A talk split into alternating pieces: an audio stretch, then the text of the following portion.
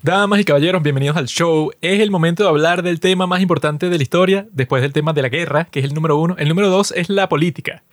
Y por si no lo sabían, eso ha estado saliendo en todas partes desde el principio de este gran año 2024, que va a ser el mejor año de la historia. Y solo puede ser el mejor año de la historia si tú que estás escuchando esto y yo que estoy hablando colaboramos para que sea el mejor. Tenemos que trabajar todos en equipo y de eso se trata la política, de trabajar en equipo.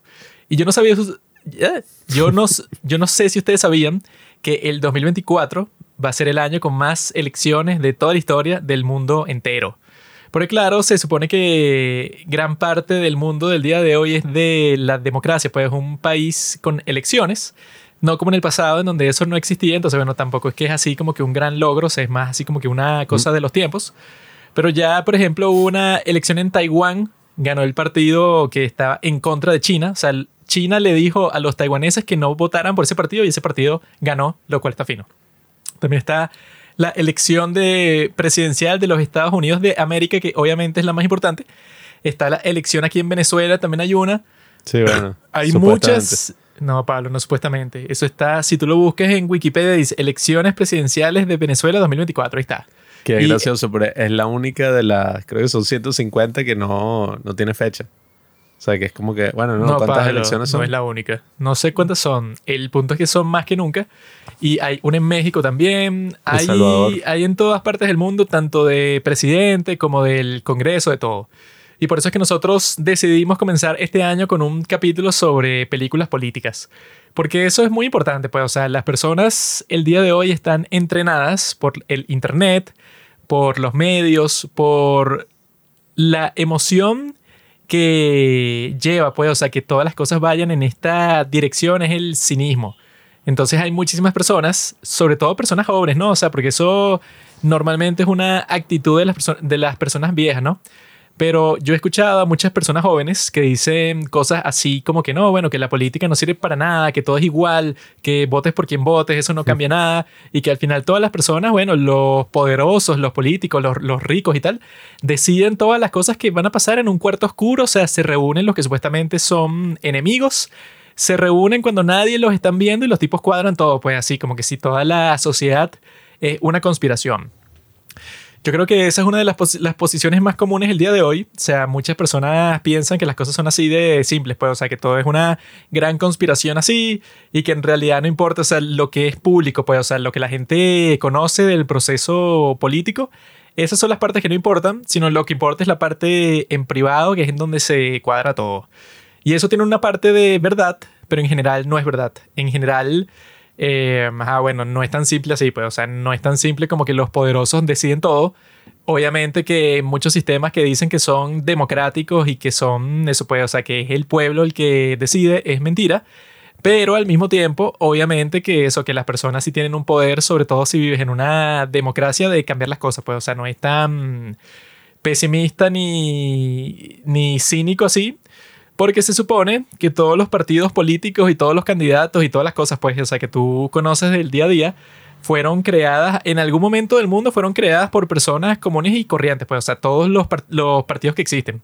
No es que todos los partidos políticos del mundo los creó una, una, persona rica y que no, sí, es que yo quiero tener poder y corromper la sociedad y tal. O sea, la mayoría de partidos políticos al principio eran como, por ejemplo, los clubs de fútbol al principio, que eran que si 10 estúpidos ahí, que bueno, que se reunieron porque tenían tiempo libre y bueno, eso, comenzaron un movimiento así desde cero y se convirtió en una cosa muy grande, pues. Bueno, es que ya confirmé, este año van a haber 64 elecciones. 150, no. no Fake news. se lo dije que se me pasó la otra vez.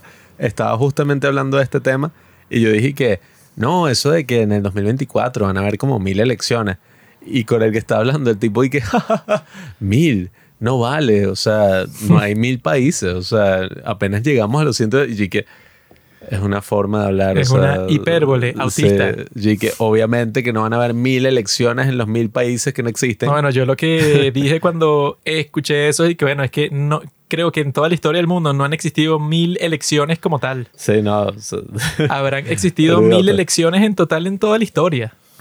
Pero sí, o sea, van a ocurrir todas estas elecciones que ya han ido ocurriendo, como Juanqui dijo en Taiwán. Y es importante nosotros como jóvenes hablar del tema político porque es verdad que en la actualidad, o sea, nuestro país ya es como clase aparte, pues. O sea, en nuestro país hablar de política ya eh, es como una cosa que, que ni siquiera se hace públicamente así en los medios de comunicación porque, ajá, o sea, literalmente te censuran. Cierran la emisora, tal. Menos mal que la radio, ajá. o sea, ya casi que es irrelevante, pues. ya todos son medios así privados. Pero el tema es que mm, en los jóvenes, así en internet, yo sí me he dado cuenta de que existe todo eso de desinteresarse por la política. Pensar como que no, bueno, o sea, las cosas no van a cambiar, yo no tengo absolutamente ningún tipo de poder y nada, o sea, la política no me importa a menos que sea para denunciar en redes sociales, eh, qué sé yo, o sea, todas estas controversias que ocurren en Twitter a diario. Eso es mentira, Pablo. Eso era hasta el 2020. ¿Qué? Hasta el 2023, que fue en donde nuestro gran hombre... ¡Viva la libertad, carajo! Cambió para todo el mundo eso, pues, o sea, las personas que pensaban eso cuando llegó el 2023, la elección de Javier Milei en Argentina, bueno, eso cambió como que la percepción de todos los jóvenes, no solo los de Argentina, sino de todas partes del mundo. Bueno, es que, que sí es posible que cambies todo.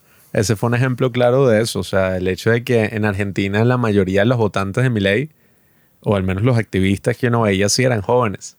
Y por eso mismo también los criticaban, pues porque, a ver, usualmente, o sea, siendo también honesto, usualmente los jóvenes suelen ser estúpidos políticamente hablando en redes sociales. O sea, siempre son los más izquierdistas, los más comunistas, lo que tienen las ideas más extremistas de todo y de todas y estúpidas. Pues. Eso es como dijo Winston Churchill, si eres joven y no eres de izquierda, no tienes corazón.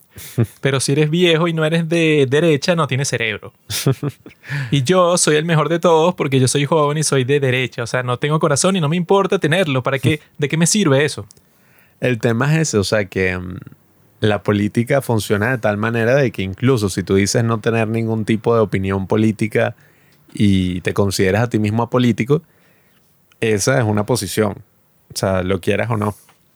Eventualmente, si vives en una sociedad, todo lo que tú haces es una decisión política en ese sentido. O sea, si tú dices, no, no voy a votar por nadie, estás tomando cierta decisión y yo creo que, bueno, es como la gran frase esta que compartían por internet, que era así como de Aristóteles, que decía, el precio de desinteresarse por la política es ser gobernado por los peores hombres.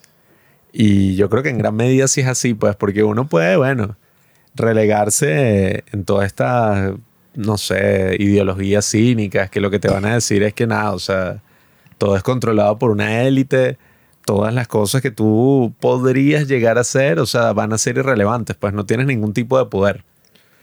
Pero si bien puede que haya un poco de verdad ahí, caer en esa ideología y pensar que de verdad es así, bueno, eso es una, una profecía, ¿cómo se llama? No sé cómo se traduce eso, self-fulfilling prophecy. Una profecía que, bueno... ¿Qué te crees tú? Ah, te crees mejor que los demás, ¿no? Porque lo dices en inglés. Veo videos de YouTube en inglés porque no hay contenido en español, pero todos son racistas en YouTube. Ah. A menos que vean los padres del cine con los cinco videos que tenemos. Tienes que traducirlo ya de que una profecía que se cumple a sí misma. Coño, esto es como una profecía que se cumple a sí misma y por eso Bueno, eso, o sea que si tú te dices tantas veces una cosa, lo más probable es que termina pasando porque, bueno, te está sugestionando, pues. Bueno, es que lo bueno sería, bueno, que si a ti no te interesa la política, entonces no votes y no comentes y no pongas nada en Twitter ni nada. Pero hay muchísimas personas que medio les interesa, pero no han buscado nada, no han investigado sino que lo que hicieron fue que vieron como tres videos de YouTube que sí de Visual Politics y vieron como cinco tweets y ya están y que no, es que yo creo que lo que está pasando en Israel es terrible porque le están haciendo unos genocidios a los pobres palestinos y tal y bueno, no sé por qué quieres comentar que lo que yo pensé eso, pues cuando comenzó toda esa cosa de Israel y Palestina y tal en octubre del 2023, o sea que fue cuando comenzó pues, o sea, todo este conflicto, la primera guerra de todas ahí pues en el Medio Oriente y tal. Cuando pasó eso, todas las personas que yo conozco y todo el mundo que yo sigo, bueno, que sí, en todas partes, subió algo. Así que no, bueno, qué horrible tal cosa y no sé, que si un artículo que comentaba el tema de un ángulo o del otro. Y yo estaba de que, bueno, ¿en qué momento ninguno de ustedes es mentiroso? O sea, que yo los conozco en persona, ¿qué vas a saber tú? O sea, ¿cuándo has conversado tú ese tema fuera de lo que está pasando ahorita? Nunca en la vida, pero están compartiendo unas cosas así que toda la historia del conflicto y por qué todo esto es culpa de Israel, porque al principio fueron ellos los que lo metieron en esa prisión, porque está rodeada de muros y no los dejan salir. Y yo que, ¿Y tú, mentiroso, cuándo te convertiste en un experto en eso? Parece Iron Man. ¿Y cuándo te volviste un experto en física cuántica? Anoche. Y bueno, no es posible. Bueno, es que la, la viralidad con la que ocurren todas las cosas es una cosa, bueno, de un día para otro ocurre una guerra o ocurre una cosa, al menos en el ojo público, ¿no? O sea, cosas que uno nunca había escuchado ya de repente se convierten en, bueno, o sea, los memes de internet, las infografías estas de mierda que carruseles que comparten por Instagram, que siempre son cosas así medio izquierdosas y que no, lo que está haciendo Israel es terrible, lo esto de tal. Gracioso que me pasó a mí con eso es que bueno, que yo sigo varias cuentas que son de fans de New Jeans, ¿no? O sea, que son y que clips de Hani, o sea, que suben puras compilaciones, no sé, que si de chistes que ha hecho Hani en, el contenido que sube New Jeans, bueno, que para los que no lo saben, que son tontos, que es un grupo de K-pop, ¿no? Y de repente, cuando pasó toda la cuestión de, de, Israel, como eso, no sé, como por dos, tres semanas, que era cuando la cuestión estaba más intensa, la story de estas cuentas eran unas tipas que ya no me puedo callar más. Y que aquí les paso eso, pues como que esta publicación de, esta, de este medio árabe en donde te explique que no y que todos los crímenes que está cometiendo Israel en este momento. Y las malditas esas, bueno, que supongo que las tipas que pues que administran esas cuentas son árabes, las tipas no publicaron nada el 7 de octubre, o sea, el día de la masacre, pues, o sea, que existió en Israel, nada, o sea, cero. Cuando comenzó la cuestión ahí es que no, mira, todas las cosas terribles que están pasando, que los medios no te dicen. Y yo que bueno, ese día como que no te importó, te comenzó a importar cuando, ajá, como que las personas que tú identificas como que son de tu grupo las comenzaron a herir. Pero yo dije, bueno, ¿qué carajo está pasando aquí? Que bueno, que la cuenta de los clips de Hani está publicando en sus stories, ¿no? Y hubo una que fue peor, que esa me la pasó una de las seguidoras de los padres del cine, que es una tipa que como que es árabe, no sé qué país de mierda árabe es. Y la tipa es una, una, eso pues, una influencer de Instagram de puro K-drama. Sube puras cosas de K-drama, ningún otro tipo de contenido y la tipa está en Corea. Entonces subí que estoy en el, en el museo de los K-drama en donde te ponen, no sé, qué si la, la, la, la ropa que usaban los actores en el drama histórico y tal. Y la tipa fue completamente distinta, pues, o sea, de repente pasó como un mes que todo lo que publicaba eran cosas de Palestina y ya, o sea, todas las stories, todas las publicaciones, pero un montón. O sea, le dio la vuelta completamente a su cuenta y no sé, como por dos semanas no puso nada de K-drama, sino todo de Israel y Palestina. Y que de repente, ¿qué vas a saber tú de eso? O sea, tú pasabas toda tu vida eh, viendo que hay drama porque le hacía una reseña que hacía a todos los que salían, pues, y le hacía publicidad de eso y lo que hacía era pasear por Corea y de repente, como es árabe, daba su opinión sobre todo ese conflicto, sí, pero bueno, como si fuera la experta, bueno, la doctora en la historia del Medio Oriente. Y yo dije, bueno, eso es lo, lo, que, lo que te hace, pues, o sea, ese tipo de efecto que crean las redes sociales en ti que tú dices que no, bueno, yo puedo dar mi opinión sobre lo que sea, cuando sea, y bueno, puedo pretender ser un experto si ya tengo una audiencia grande que no tiene nada que, nada que ver con eso, pues era de K-drama. Ella, bueno, que así le te mostré yo una tipa por TikTok.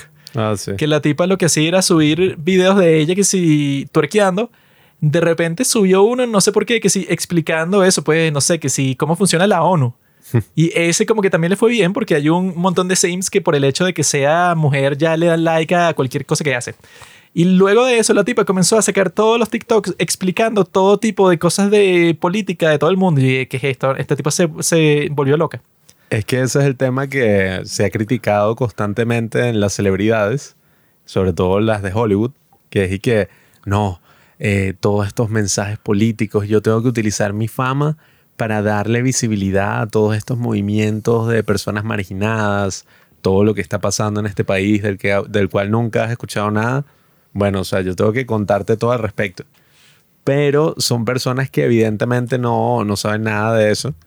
Em, o sea, por ejemplo, es como que tú agarres todas tus posiciones políticas, no sé, de Mia Khalifa, que la tipa en Twitter escribe puras vainas y que no, eh, lo que le están haciendo Palestina y Yemen, lo que le están haciendo ahorita, o sea, puras cosas así que bueno, o sea, imagínate, si vas a agarrar tus opiniones políticas de, de las actrices porno. De la ex estrella porno, que incluso no la dejan entrar en un montón de países árabes por lo que hizo. Por eso de que e-, ella hizo un video porno con una burka puesta.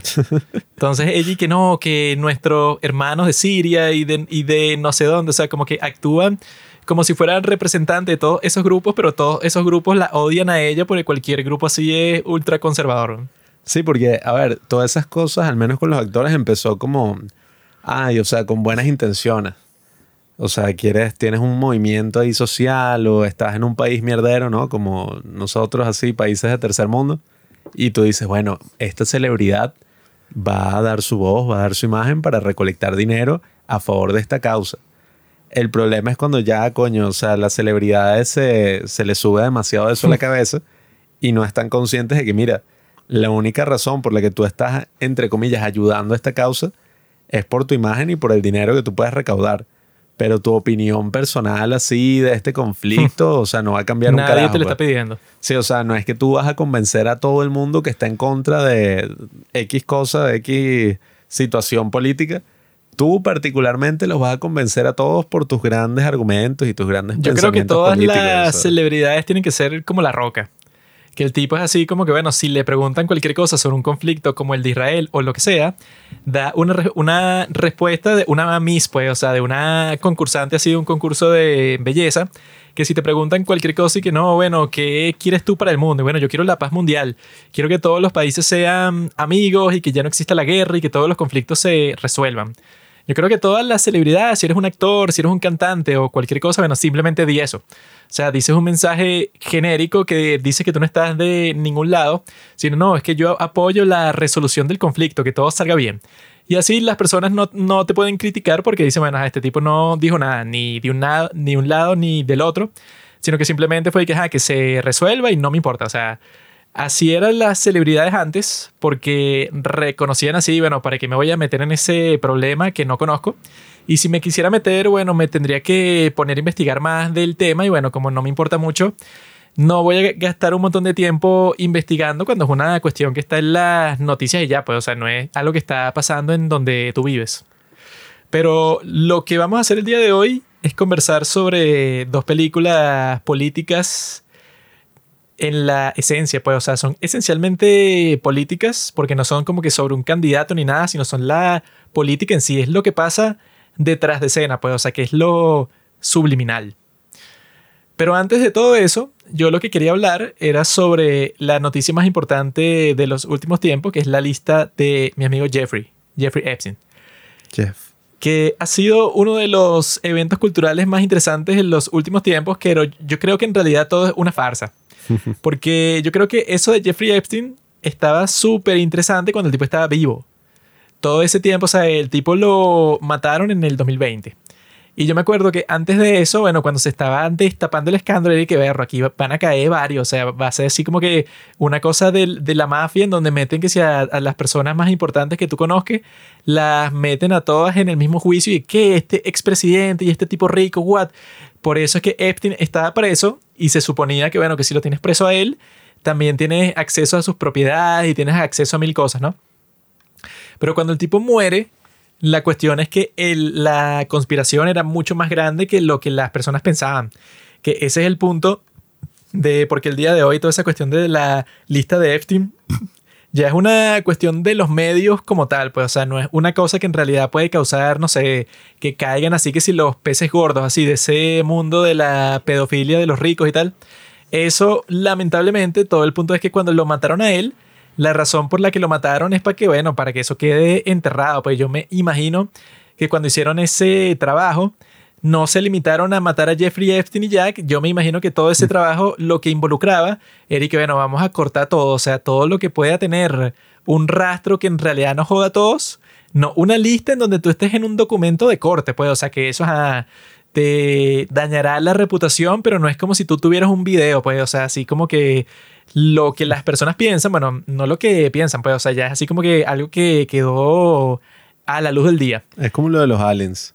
Tú puedes hasta tener una audiencia diciendo, no, sí, o sea, sí existen, yo los he visto, yo trabajé para el gobierno 30 años, pero a nadie le importa a menos que tengas la foto, pues Pero el es que video, sí, la- en la casa de Epstein de Nueva York, el tipo y que tenía cámaras en todas partes, pues, o sea, en todas las paredes, casi que en el baño y todo. Y no existe ni un solo video ni una foto de Stephen Hawking viendo a los enanos esos haciendo ecuaciones en la pizarra.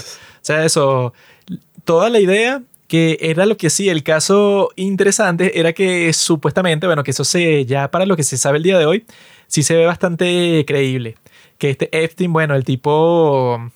Eh, no fue que era un traficante de personas común, bueno, que el tipo simplemente quiso hacer una cosa así, bueno, eso por gusto o por dinero. Sino que lo que dicen muchísimas personas, y tiene sentido porque es la única forma en donde todas las piezas del rompecabezas encajan, es que el tipo, bueno, lo hacía todo con un motivo de, de chantajear a las personas, pues, o sea, de que sus clientes los escogía para chantajearlos expresamente, pues. Porque eso, como se ve que si en la película Sound of Freedom, que eso del tráfico humano de niños o de lo que sea, la idea es que tú quieres ganar dinero y no te importa nada. Pues entonces tus clientes pueden ser que si Pablo. O sea, no es que tú, no, es que mi cliente tiene que ser Bill Clinton. Tiene que ser un tipo, bueno, del más alto perfil del mundo. No, o sea, normalmente no tiene que ser una persona de alto perfil, sino una persona que pueda pagar y ya. Eso es todo lo que tú quieras. O sea, si tú eres un pedófilo así traficante humano que en realidad te gusta la cosa por la plata y porque eres un pedófilo, normalmente tú no vas a tener una isla de la pedofilia porque eso es que si lo más eh, público que puedes hacer porque en algún momento alguien obviamente se va a dar cuenta y no vas a tener que si propiedades en las ciudades más importantes del mundo. O sea, las personas desde el principio sospecharon que en todo lo de Epstein era una conspiración de alguna agencia de inteligencia de algún país del mundo para chantajear a las personas más poderosas que existen y hacer que actúen de la forma que tú quieras, pues, o sea, que así funcionan ese tipo de cultos, pues, o sea, que dicen que, que si en las logias, en cosas así que sí, como los masones y tal, hacen como que puros ritos así al principio, para, o sea, y lo graban, pues, y le toman fotos y todo, para que todas las personas del grupo, bueno, todos están chantajeados, pues, o sea, tú no puedes hacer una cosa que a ti te dé la gana así porque tú eres loco, sino que si tú haces una cosa que se sale pues de la línea del grupo, te jodiste. Pues yo tengo una foto tuya desnudo, bueno, eso, que ese Epstein tenía un cuadro en su casa de Bill Clinton en vestido. Entonces hay muchísimas personas que dicen y que bueno, es que esta cosa no fue y que, ay, que estos tipos son traficantes sexuales y ya, sino que era como que una gran operación para joder sobre todo a las personas con poder, para, bueno, no se sabe exactamente, pues, o sea, con cuál objetivo, pero si estaban involucrados ahí eh, Bill Gates y Oprah y el príncipe Andrew y Bill Clinton, o sea, no tiene sentido que el mismo tipo, eh, eso puede, o sea, se metió como traficante humano con todas estas personas, porque normalmente, puede, o sea, como que en todos esos mundos se supone que la prioridad número uno es la discreción. O sea, si tú vas a cometer el crimen más enfermo del mundo, que es ser pedófilo, no tiene sentido que, bueno, vamos a la isla del pedófilo y todo el mundo se toma fotos con él. O sea, ese Jeffrey Epstein tenía fotos hasta con la reina, o sea, que tenía fotos con el papa, o sea, tenía fotos con todas las personas del mundo. Por alguna razón, se tomaba fotos en toda la fiesta con todas las personas. O sea, qué traficante humano, ¿verdad? Que es un tipo de alto perfil porque, bueno, ya lo habían metido preso por un tiempo. Incluso cuando estuvo preso, tuvo un arreglo que las personas no entienden porque era que un arreglo que el tipo trabajaba de día y se iba a dormir para la cárcel. Y entonces él se despertaba el día siguiente y salía como si fuera su casa y después volvía en la tarde para la cárcel. O sea, ese fue el... voy para la cárcel que ajá, ya medio sueño. Ese fue el arreglo que le dieron a él por eh, traficar eso, pues, o sea, como que esa cuestión que él tenía, bueno, que yo vi el documental ese de Netflix, mm. que era que no, estas muchachas que te dan unos masajes y después tú le dices para que sea más que un masaje y toda esa conspiración, pero todo el mundo dice que, bueno, no tiene mucho sentido lo que te están tratando de mostrar el día de hoy así, porque se supone que el tipo, bueno, era interesante cuando el tipo, bueno, te podía decir en realidad, bueno, dónde estaba la evidencia de todos los crímenes y los videos, las fotos y tal.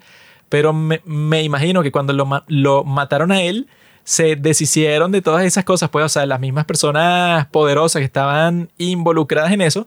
Y entonces ya el, el escándalo para mí no es tan interesante, porque con todo eso de la lista de Epstein, pues, o sea, todos estos días por Twitter y tal, y que ya va a salir y tal. Y entonces sale y es las cosas que ya todo el mundo sabía, pues, y que no, Bill Clinton, el príncipe Andrew, Bill Gates, o sea, todas las personas que ya estaban involucradas con el tipo, no hay nadie nuevo. Porque claro, cuando lo mataron, bueno, yo me imagino que borraron toda esa vaina. Lo que salió fue un meme, más que nada, porque, ajá, o sea, salieron miles de hojas y de páginas de todos estos documentos que, que estaban clasificados, que eran, bueno, no es ninguna lista de Epstein, sino son puros documentos de corte. O sea, todas las confesiones de las víctimas hablando, cosas que incluso hay algunas cosas que están censuradas Pero también muchísima gente lo agarró de meme. Y por ejemplo, lo de Stephen Hawking con lo de los enanos y todo eso, son, se lo sacaron del culo, pues, o sea, eso no está ahí. Eso lo pusieron como meme. Igual cosas como lo de Oprah, Tom Hanks, o sea, unas cosas que yo veía pura gente que ya no estoy utilizando tanto ex porque medio vi unas cuantas cosas de unos tuiteros de gringos así de derecha y entonces ya el algoritmo piensa que yo soy bueno, o sea, no sé un tipo así, bueno, mega, ¿sabes? La correa esta de maga, o sea, soy Juanqui, pues, en esencia. Porque todos los posts que me salen son y que, mira, qué bolas que en este sitio quieren prohibir, no sé, de cosas de las armas.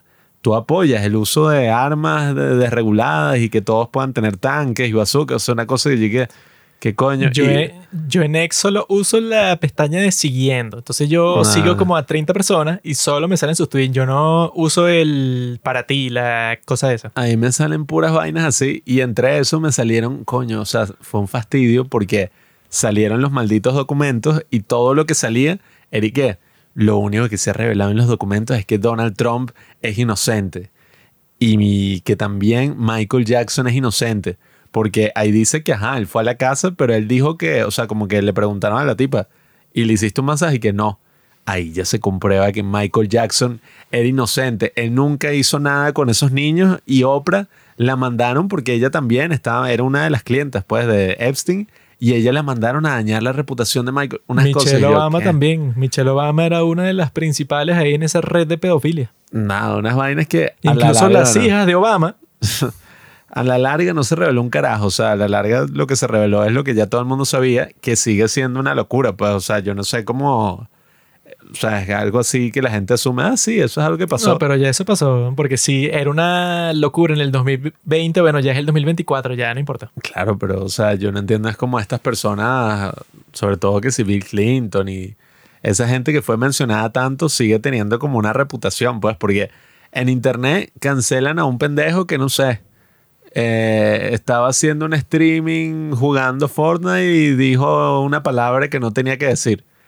Pero si eres un tipo que literalmente eso, pues, o sea, iba a una isla de el tipo, bueno, el pedófilo más grande de los últimos tiempos, y fuiste 27 veces, hiciste eso, no importa, pues, o sea, como que la gente no le llama Bill Clinton no lo puedes cancelar porque él no hace nada. O sea, él está en su mansión y no sale de ahí ya.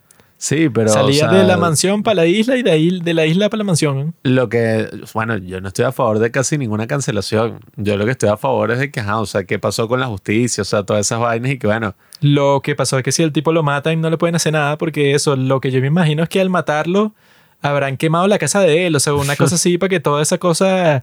Que eso, que si su casa de Nueva York estaba full de cámaras, ¿dónde están los videos? Nadie sabe porque los juicios no los están usando.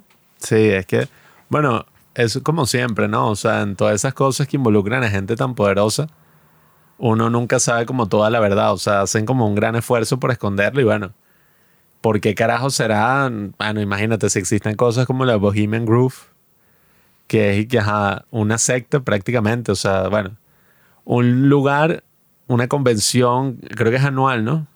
Donde se reúnen todas las personas así poderosas eh, líderes empresariales, expresidentes, toda esta cosa. Sale en la quinta temporada de House of Cards. Sí, que bueno, fue medio mierda en House of Cards. Porque fue como, bueno, esa temporada fue una muestran como debe ser, pues, o sea, un grupo en donde se junta un montón de gente que tiene mucha plata o mucho poder.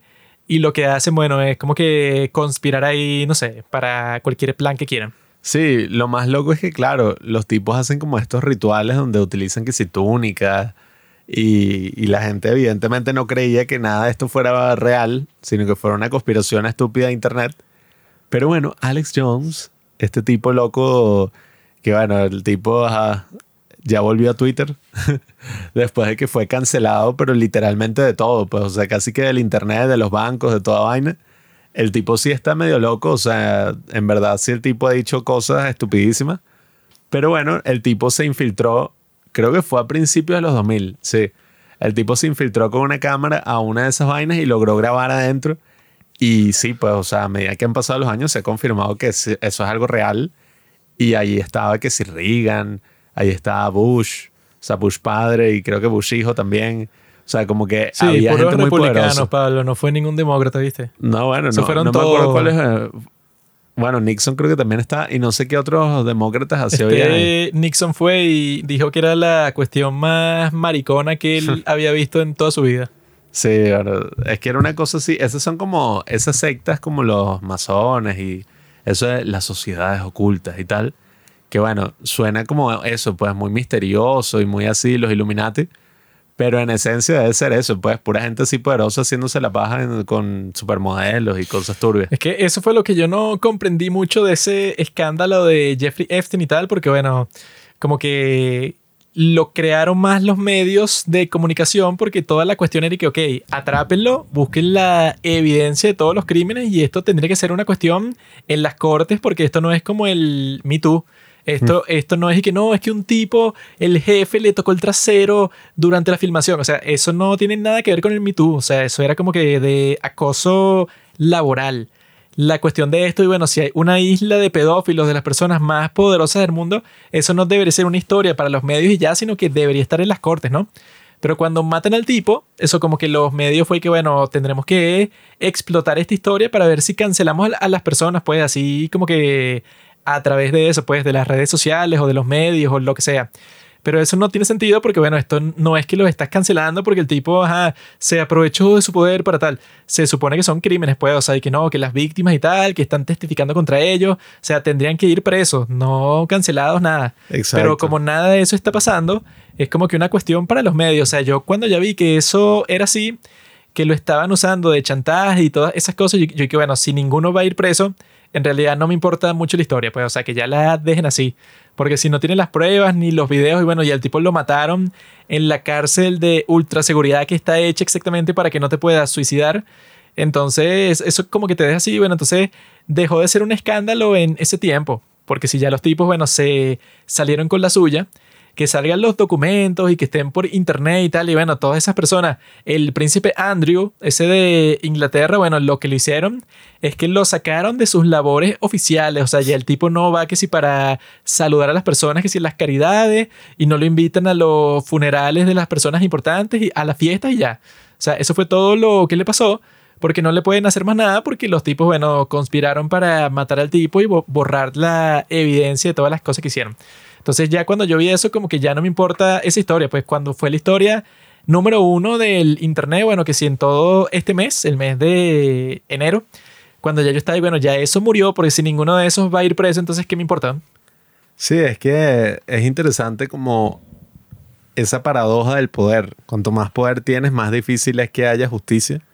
Y no sé si este caso es un ejemplo claro de ello, pero uno en el que sí, o sea, en el que uno puede ver eso claramente y que ha pasado muchísimas y reiteradas veces, al menos en Latinoamérica se puede ver muchas veces, es todo eso que sí, ajá, cada vez que cae una dictadura. O sea, tú, recuerdo cuando hay un youtuber que a mí me gusta mucho, aunque bueno, a veces tiene, él es medio izquierdoso, pero me gustan a veces las películas de las que habla, que se llama La Filmoteca Maldita. El tipo sacó un análisis de Argentina en 1985 y decía algo bien interesante ahí que, bueno, uno no ha reflexionado mucho, pero en verdad es así. Que, ajá, tú puedes ver estos documentales de True Crime y que el asesino no sé quién, que mató a 20 personas, que mató a 15 personas, que mató a su familia, o sea, ¿cómo un ser humano así puede existir? O sea, ¿cómo alguien puede ser tan malévolo? Pero después te pones a ver todas esas dictaduras que han ocurrido en Latinoamérica y en otras partes del mundo, donde murieron miles y miles de personas desaparecidas, torturadas, y tú ves que los responsables de eso no solamente fue como que, bueno, ajá, o sea, fueron a la cárcel un tiempo, tal. no, no, no. O sea, en gran parte del mundo, los responsables directos, pues, o sea, los que cometieron esos, esos actos, nada, o sea, simplemente fueron perdonados, o sea, salieron libres así como parte del trato y están por ahí como si nada, pues, que hay un documental muy bueno sobre eso, The Act of Killing. Tú dices que Hitler sigue vivo el día de hoy en Argentina. ¿Quién crees que era el abuelo de Milei? Mm. ¿De dónde crees que salieron esas habilidades Tendría para hablar también en público?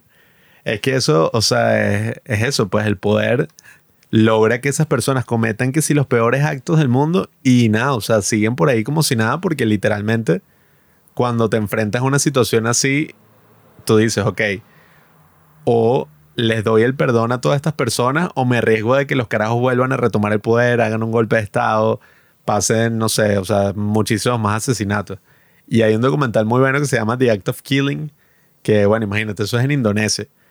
Y te muestra una de esas historias, o sea, este tipo que es que si un abuelito así, nada, o sea, un héroe de su país, un abuelito que sale en la televisión, todo, mató a no sé cuántas personas así torturadas, de los peores métodos, y el bicho lo reconoce como si nada.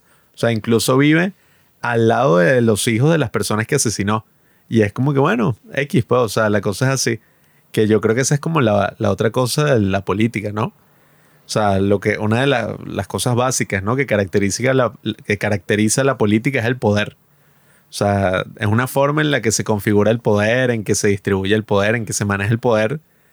Bueno, el poder político es como, yo diría, el poder en, en sí mismo, pues el mayor poder que tú puedes tener, porque, o sea, va hasta más allá que el poder militar, que todas esas cosas, porque, bueno, a través de tú tener un gran poder político, tú puedes poner los demás poderes a tu favor. Te lo coro. Si tú tienes el poder político más grande del mundo, pero yo tengo el poder militar, te hago un golpe de Estado y el líder soy yo. No, no, claro, pero me refiero que en los lugares donde, por lo menos Estados Unidos, también lo puedo hacer. El peso que tiene la política es mayor que el peso que tiene, no sé, o sea, tú eres un general, no sé de qué. Pero al final, si tú eres el presidente o tú eres el político más influyente, o sea, tú puedes manipular todas esas cosas. Como le acabas de decir, en Estados Unidos. Claro, bueno. Pero la mayoría de la historia del mundo es que, bueno, tú le tienes que preguntar al militar que normalmente el rey es porque el rey fue el que hizo la conquista militar al principio. Y su premio es ser el líder de todos, que eso es lo que yo quiero hacer, no me gusta todo eso de los votos, me parece muy lento. No, que te tienes que ser conocido y tal, ¿para qué? Tienes que tener las armas y usarlas y ya. No, bueno, que claro, esa es la otra cosa, que como cambian las guerras, al menos en el nivel tecnológico, entonces ya eso sí que el gran guerrero que mató a no sé cuántos y bueno, ahorita tú ves esas vainas en Gaza, todas esas cosas, bueno, mandan unos drones y vuelan toda esa vaina. O sea, ya no es así como sí, o sea, en los grandes legionarios que con sus habilidades de pelea y tal, o sea, la cosa se ha ido más hacia lo tecnológico. Ni la política ni la guerra han cambiado, pero en nada, palo. Eso es mm. lo que vas a escuchar ahorita. Yo voy a, buscar, voy a buscar el resto de mi cerveza y bueno, podemos entrar a conversar un rato sobre la política en general, la de Aristóteles, pues, o sea, su gran libro, y luego sobre las películas que tenemos para el día de hoy. La política es una cosa muy simple, amigo. Eso no ha cambiado desde el año cero cuando nació Jesucristo, sigue siendo exactamente lo mismo hoy. ¿La política te refieres con qué? Este Jesucristo, pues, o sea, nuestro Salvador, que es que empieza la historia de Occidente. El tipo, bueno, o sea, nació en una zona controlada por el Imperio Romano. Una zona así que era, bueno, destruida. Yo creo que sí, pues, o sea, que no ha cambiado mucho la política así desde los tiempos de Jesús. Bueno, que el tipo nació ahí, ¿no? Jesús de dónde? De Nazaret. Pero él nació en Belén. Ah, Belén ahorita es parte de Ike Palestina. Sí, está bien. Que hubo un censo donde ellos tuvieron que irse para que volvieran a Nazaret porque tenían que contabilizar. Esa fue la primera fake news porque eso no pasó. Eso dicen que en esos tiempos era imposible porque, bueno, que tú le pidas a un tipo y que no, mira, devuélvete a tu pueblo natal, que tienes que cruzar todo el desierto. Nadie va a cruzar nada, entonces no sepa que vas a hacer el censo si nadie va a ir. Pero el imperio romano conquistaba toda esa zona en donde vivía Jesús. Por eso es que Jesús dice al César lo que es del César, porque los judíos ahí estaban viviendo como una, bueno, como siempre han vivido, pues, como unas ratas, escondidas en los túneles, pues, en las alcantarillas como esas que hay en Brooklyn. Pero, o sea, si tú comparas eso con el día de hoy, que una de las cosas así que muchas personas, bueno, uno de los temas más recurrentes de todas las personas que hablan de política en los Estados Unidos, que bueno, cuando uno va a hablar de política, obviamente que no hablo ni de mi país de mierda, de donde yo soy, bueno, si tú eres de Latinoamérica, es casi seguro que bueno, que también vives en un país de mierda. Eh, entonces, cuando yo hablo de la política, no me refiero a que es que en Paraguay, eh, cuando el dictador no sé qué, eso a nadie le importa. Y no le importa tampoco si tú vives, no sé, no, es que la política de Francia tampoco es muy importante para el mundo entero, pues. Normalmente cuando uno va a conversar sobre política, va a hablar sobre el contexto político de los Estados Unidos o del contexto político global, que es el de la geopolítica que involucra a los países importantes que son bueno, los Estados Unidos o China o Rusia, o sea, cosas así.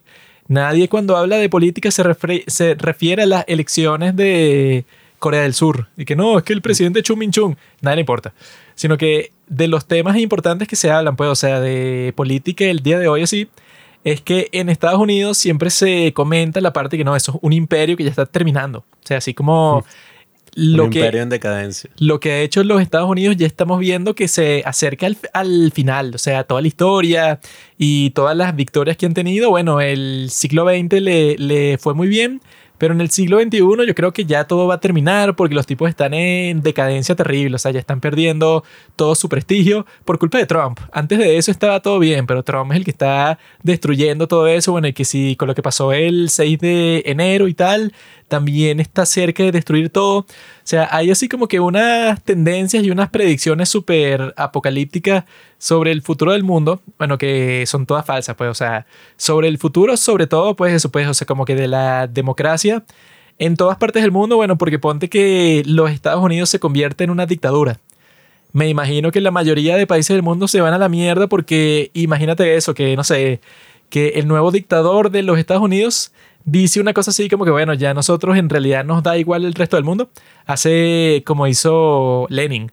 Dice, bueno, yo me salgo de todas las guerras. Entonces, bueno, Rusia le pasa por encima a Ucrania y casi que a todos los otros países de Europa. Porque lo que pasó en Europa, eso pues en los últimos tiempos es que los tipos dijeron, no, bueno, gracias a que los Estados Unidos cubre todo el gasto militar de todo el continente, entonces nosotros podemos gastar toda la plata que nos vamos a gastar en eso, la gastamos que sí, bueno, en tener nuestro propio estado de bienestar. Entonces los tipos no tienen mucho ejército, pues, o sea, ningún país de Europa tiene un ejército muy fuerte que pueda con el de Rusia, pues, o sea, bueno, el de Rusia no es muy bueno, pero por lo menos los tipos, bueno, han gastado mucha plata en eso y tienen armas nucleares, pues, o sea, los tipos no tienen un ejército chimbo, bueno, sí es chimbo, pues, o sea, pero comparado con el resto de Europa, no. Comparado con Estados Unidos o con China, sí. Pero la cuestión es que eso, si la democracia de los Estados Unidos por alguna razón colapsa y se convierte en todo un caos ahí y hay una guerra civil en los, Estados Unidos como bueno va a salir una película sobre eso este año que es Civil War ah, sobre la... que sale de Spider-Man Capitán América no es la secuela la que va a salir ahora es una así que no, no sé si es de A24, de una porquería así. Sí, va a ser la película más cara de A24 y es precisamente que sí, o sea, ¿qué pasaría si hay una guerra civil en Estados Unidos? Que es algo que, o sea, está pronto a ocurrir. siempre que comentan la existencia de esa película y que no, claro, es que no, eso no es solo una película, es un posible documental. que, pero yo, bueno, ¿qué es lo que más se parece? Pues, o sea, ¿cuál es el ejemplo histórico más cercano a los Estados Unidos del día de hoy? Y es el Imperio Romano. Y yo en estos días estaba escuchando un podcast que es sobre eso, la caída del, bueno, del imperio romano, no, sino de la República Romana, pues, o sea, cuando dejó de ser una república y se convirtió en un imperio que la diferencia entre las dos es que cuando era una república tenía toda esta cosa democrática y tal, en donde se escogía el cónsul, bueno, que eran dos cónsules, así como si fueran dos presidentes al mismo tiempo, y el Senado y la Asamblea del Pueblo, y eso, como que un montón de representantes de las personas que conformaban pues el imperio romano. Luego de eso ya era un imperio como tal, que el emperador, bueno, era como que el que tenía toda la autoridad, pero antes de eso sí era una especie de democracia toda rara ahí, ¿no? Y yo lo que vi, pues, o sea, sobre esos tiempos, pues, o sea, del pasado, si lo comparas con los Estados Unidos del día de hoy, que bueno, que las personas se ponen con un escándalo, pues, o sea, con un, una concepción apocalíptica del futuro que no tiene sentido. Sobre todo con lo que ha pasado con Trump, que bueno, que ahora lo, lo que están diciendo para este año y que no, si Trump gana sería la última elección. Que bueno, que ya, bueno, se han lo han dicho hasta la saciedad diez mil veces, bueno, que el tipo es un dictador y tal, pero eso claramente, bueno, que no es lo que se ve en la realidad, pues, o sea, si Trump, por ejemplo, que es lo que han dicho mucho desde eso, pues lo del 6 de enero, que supuestamente fue un golpe de Estado y tal, lo que dicen muchas personas, y bueno, no han pensado que cuando Trump... Eh, estaba involucrado en eso, que fue el 6, el 6 de enero de 2021, Em, el tipo seguía siendo presidente. Entonces, si el tipo fuera a hacer un golpe de Estado, técnicamente él es el comandante en jefe de las Fuerzas Armadas, ¿no? Entonces, si él quería hacer un golpe de Estado, ¿por qué los del ejército, no sé, no metieron presos a todos los congresistas? No sé, una cosa así. ¿Por qué? Porque no es un golpe de Estado y porque el ejército de los Estados Unidos no va a hacer eso. O sea, no hay como que ninguna señal de que haya así como que no, bueno, es el fin de la democracia. Pero es que ya hay independencia de poder. No, bueno, es que las personas actúan como si no, bueno, eso, esas instituciones tuvieron su prueba de fuego con Trump. Porque todo, el, todo el mundo está esperando y no, es que Trump tiene unos planes malvados y bueno, eh, las instituciones, pues, o sea, la democracia es súper vulnerable a un tipo así como Hitler, así como Trump es Hitler, un tipo que puede así darle un golpe a la, a la democracia y la pueda terminar y tal. Cuando eso no tiene sentido, porque yo creo que eso en general, pues, o sea, no solo en Estados Unidos, pero en todo el mundo yo no he visto ninguna tendencia de ninguna encuesta, de nada, en donde que se diga que no, es que las personas el día de hoy como que ya no quieren la democracia, porque también las personas se ponen con todo el show y que no, ahora existe el populismo.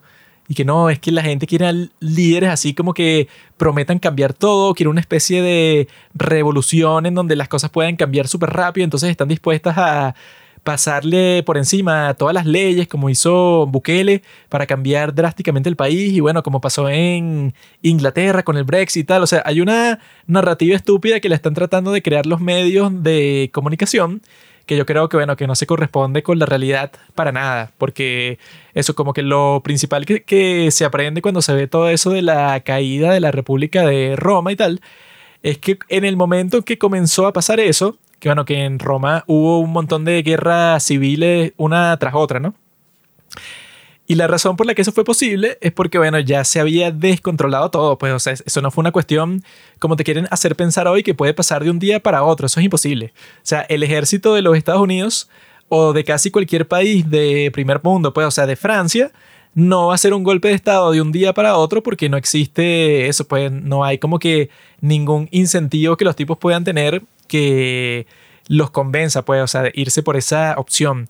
Mientras que en el pasado, eso pues, o sea, en el momento que se terminó la República Romana y se pasó un imperio que era totalmente autoritario y tal, fue porque ya habían pasado, no sé, como 30 años en donde Eric, no, es que hay un tipo que es un tribuno, que así es que llamaban a los que eran y que los representantes del pueblo, pues, o sea, que era una posición electa había un tipo así que como que quiso cambiar un montón de leyes sin el consentimiento del Senado, ¿no? O sea, pero leyes así, bueno, súper populistas, por eso es que a esos tipos en esos tiempos los llamaban y que los popularis, porque era que no, es que este tipo quiere eh, cambiar las leyes para que las personas más pobres puedan tener tierras también, o para que el resto de las personas de nuestra nación sean ciudadanas, o sea, que no sean personas que viven en los sitios que fueron conquistados por nosotros, pues, o sea, que no tienen los mismos derechos, sino que también vamos a darle el derecho de ser ciudadanos, lo que significa que pueden votar y podrían cambiar muchas cosas sobre Roma, ¿no?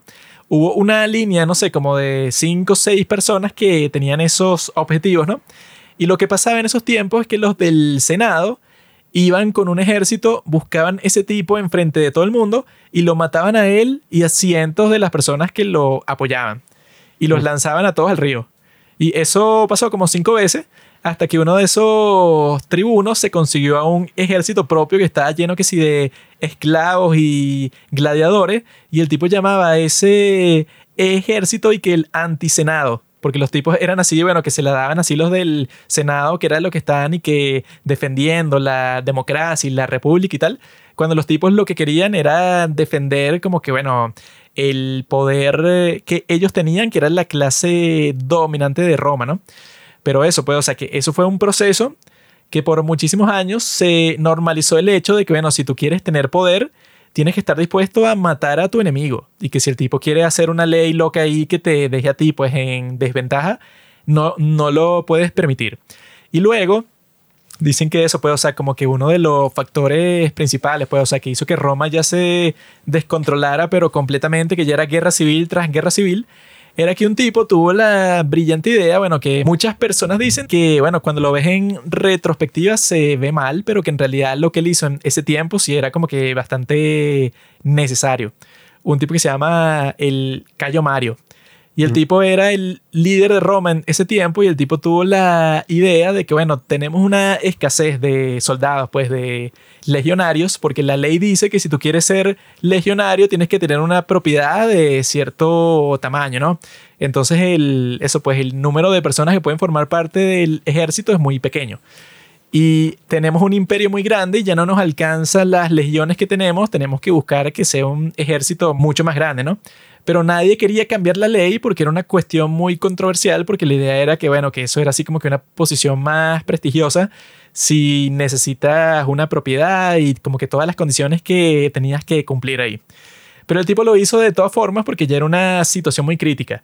Entonces quitó todas las condiciones y que no, en realidad cualquier persona puede ser parte del ejército, cualquiera, con propiedad, sin propiedad, no importa. Y lo que hizo eso era que ahora, bueno, todas las personas que se meten ahí, no es que tú estás en el ejército un rato y luego te tienes que volver a tu vida de granjero porque la única razón que tú estabas ahí era, ah, bueno, como que para servir a tu país y tal, pero tú no querías estar ahí. Tú querías pasar ahí un ratico y luego volver a tu tierra porque tú en realidad eres granjero y eso te metieron en el ejército porque tienes una propiedad, pues una granja. Pero cuando tú quitas esa condición, lo que creas es a un montón de gente que se convierte en soldado y ya, pues, o sea, tú eres soldado profesional. Y eso significa que entonces, bueno, entonces tú funcionas mucho mejor porque ponte que tú participas en tres guerras seguidas y sobrevives. Ahora tú eres un veterano de guerra que se, que se supone que eres 10.000 veces más fuerte, pues, y más poderoso y más confiable que el soldado eh, verde, el tipo que no ha visto combate. Tú eres 10.000 veces mejor que él y técnicamente si tú tienes, no sé, ponte que tienes a 2.000 veteranos contra 10.000 soldados que nunca han visto combate, técnicamente tú tienes la ventaja porque los veteranos son mucho mejores en todo que esos otros soldados, ¿no? Pero ahora como que tú tienes un ejército profesional, pues, o sea, de tipos que nunca se van a salir del ejército. Los tipos, la única razón por la que se van a quedar ahí es porque quieren recompensas, pues, o sea, que les den plata, tierras, mujeres, lo, lo que sea, ¿no? Pero supuestamente lo único que te podían garantizar eso en esos tiempos era el general que tú tienes, ¿no? Porque eso, pues, o sea, tú, tú, te metes ahí, pero como que todo dependía, porque ese sistema ya estaba como que muy inestable, pues, en esos tiempos, de que, por ejemplo, te podría pasar que a tu general, que él te prometió que al final de la guerra te iban a dar, no sé, 10 mil dólares de esos tiempos, ¿verdad? A cada soldado, Ponte que a tu general o lo mataron o al final de eso, pues de su periodo como que lo demandaron y ya no está en el poder. Y si ese tipo fue el que te hizo la promesa y ya no está en el poder, te jodiste porque nadie te va a cumplir la promesa y tú estuviste peleando todo este tiempo por nada, ¿no? Entonces lo que pasó en esos tiempos es que los soldados ya no tenían la lealtad a Roma ni un carajo, sino que la lealtad era el general que ellos tenían en el momento porque fue el tipo que les hizo la promesa. Y el tipo que te hizo la promesa es el único que técnicamente la va a cumplir porque si lo matan o lo quitan a él, la persona con la que lo reemplacen te va a decir que bueno, esa promesa te la hizo el otro huevón, yo no tengo por qué cumplirte a ti nada. Entonces lo que sucedió es que todos los ejércitos distintos que existían no eran leales a ningún estado, a nada, ni al Senado, pues a ningún grupo así de la República, sino eran leales a una persona. Y si tienes a varios ejércitos distintos en tu país que son leales a distintas personas, bueno, es muy lógico ver cómo todo eso va a terminar en un conflicto. Y claramente terminó en un conflicto y bueno, hubo como mil guerras civiles que bueno, cuando el, eso pues el vencedor pues de esa guerra civil, el tipo se convertía básicamente en un dictador ahí.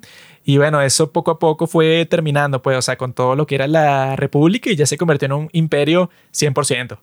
Y hay personas, ¿verdad? O sea, si ya tú tienes ese contexto, pues, del pasado, no tiene sentido que tú quieras pretender, pues, o sea, que los Estados Unidos, pues, o cualquier otro país que tenga una tradición muy larga, como Inglaterra, por ejemplo, ahora, eso pues en cada elección, pues, o sea, que se está viendo que si en, en los últimos 10 años de un lado político o del otro se ponen con la ridiculez a decirte a ti que no, pero si gana mi oponente se va a ser la última elección porque bueno, nosotros siempre estamos un paso de una dictadura. Eso puede ser verdad si tú vives en Bolivia, por ejemplo, en donde, bueno, la inestabilidad política, bueno, de Perú, que los tipos han tenido como a 100 presidentes en los últimos 10 años, bueno, tiene sentido que te lo digan en un país así, pero eso no es lo que nos estamos refiriendo, porque, bueno, esos no son países muy relevantes, así que la gente dice, no, tú viste quién es el nuevo presidente de eh, Nicaragua, bueno, a nadie le importa. Pero, pero cuando eso... No importa los nicaragüenses. La gente que está ahí sufriendo. yo no conozco ningún nicaragüense, bueno, nadie. Mm. Pero si tú te pones a decir eso, bueno, que lo dicen todo el tiempo, o sea... lo, patria. Ahora esa es como que la nueva moda de la política en Estados Unidos, en Inglaterra, en Francia, en todo, de que no, bueno, esta es la última elección porque mi oponente es exactamente igual a Hitler. Y ya este es el fin, pues, o sea, de la democracia. Cuando en realidad yo creo que, o sea, para que las cosas estén tan mal, pues, o sea, como la gente se imagina, yo creo que tendría que ser como eso, pues, como eso de la República Romana, sí. O sea, lo más importante de todo es que tendrías que tener un ejército que por alguna razón se haga fiel a Trump o a cualquier candidato político así, pues, o sea, que la cosa esté tan grave que a los del ejército de cualquier país ya no les importe el país, o sea, que si los tipos el juramento que tomaron, pues, o sea, para proteger la constitución y tal y tal, no les importa, sino que sea, por ejemplo, como en nuestro país, que los miembros del ejército y todo dicen que son chavistas y ese tipo ya se murió. Y ellos siguen diciendo el día de hoy que ellos son, bueno, no son patriotas, son chavistas, pues, o sea, como que la ideología de ellos es eso, como que servir, pues, a esa persona. Si eso pasa en un país de primer mundo, que yo no he visto nada de cerca, pero en ningún sitio, o sea, tú, tú te imaginas eso, que si en Inglaterra y que no, un general del ejército de Inglaterra dijo que él es Boris Johnsonista. O sea, el tipo es leal a Boris Johnson y el tipo va a hacer todo lo, lo que él le diga, pues, o sea, sea primer ministro o no, si el tipo lo sacan de eso, pues, de su posición política, no importa porque el tipo, bueno, le puede hacer un golpe de Estado al nuevo primer ministro y tal. Bueno, incluso cuando fue lo del Estados de Union y, y uno ve todas estas cosas, se asume que son poderes distintos, pues que existe independencia, aún así él sea el comandante supremo de las Fuerzas Armadas, se asume que existe cierta independencia entre los poderes y que, bueno, si el presidente quiere hacer algo, es mentira que el tipo pueda disponer de todas las Fuerzas Armadas, sí, porque sí, pues. No, y que lo que pasó con Trump particularmente es que, bueno, de lo que se ha revelado desde ese momento en el 2020 y 2021 hasta el día de hoy, es que supuestamente todas las agencias del gobierno odiaban a Trump, pues, o sea, hay que sí mm. correos entre el director de la CIA con el director del FBI que lo que están conversando y que este tipo Trump es un estúpido y qué fastidio que sea el presidente porque no nos toma en serio y el tipo está haciendo mal esto, esto y esto. Eso pues dentro del ejército, dentro de las agencias de inteligencia, todo. Estaban en contra de él. O sea, entonces como que hay muchas personas que lo que hacen es crearse una fantasía así eh, diciendo eso, pues que es un imperio en decadencia en los Estados Unidos o cualquier país así de primer mundo, bueno, que eso, eso yo lo veo, bueno, eso era lo que decían en las últimas elecciones presidenciales de Corea del Sur, que fueron el 2022, y era todo un drama así que no, es que el, uno de los candidatos es el Trump, pero de Corea del Sur. Entonces dicen que si ese tipo es presidente, no le va a importar la democracia y va a hacer todas las cosas que le dé la gana y ese va a ser el fin de todo. Y bueno, obviamente que lo dijeron con Milley como mil veces y que no, que este tipo es que es Hitler, que no sé qué cosas. O sea, como que ese mismo discurso yo creo que porque eso, pues hay como que una versión así muy mediática, una narrativa que quieren convencer a las personas que, que cualquier país del mundo siempre está a un paso de la dictadura. Y eso, bueno, habrá sido verdad en algún momento en algún país del mundo. O sea, eso es como que depende mucho del contexto. Pues, o sea, como pasó que sí en África en el 2023, que hubo, no sé, como 10 golpes de Estado. Pero por lo general, si es un país, bueno, que tiene una gran tradición democrática, que pase eso es muy complicado. O sea, tienen que salir todo mal, pues. Y eso no suele pasar. eso, pues, es como esa historia de la República Romana, que para que ese sistema de gobierno cambiara totalmente, tuvieron que pasar como 20, 30 años de unas locuras, pues, así de guerra, o sea, de que las personas ya no les importaba nada que tuviera que ver con la democracia. Por ejemplo, pues, o sea, si tú estás en un sitio como El Salvador, que ese sitio, bueno, obviamente que no tenía las condiciones para ser un sitio democrático y bueno, como que el sistema era una farsa y fue cambiando y tal, o sea, como que todo depende de eso, pues, o sea, de un montón de factores de ese estilo. Pero lo fastidioso es eso, pues, o sea, cuando las personas se ponen a pretender y que cada elección, o sea, todos los países del mundo son tan frágiles que si gana el Trump versión tu país, entonces todo está perdido. Bueno, es que eso es lo peor que puede existir porque uno cuando vive eso en carne propia, bueno, nosotros ni siquiera, nosotros no hemos tenido ninguna elección, pero en los países donde sí hay elecciones... Yo voté en las elecciones parlamentarias de 2015. Nah, presidenciales. Eso es lo que importa aquí. No, pero eso es una elección también. pero eso, pues, en Latinoamérica siempre, cuando hay una elección presidencial, y que bueno, prepárate, porque dependiendo del candidato que venga, o sea, todo va a cambiar. Todo puede el sistema completamente mutar y cambiar.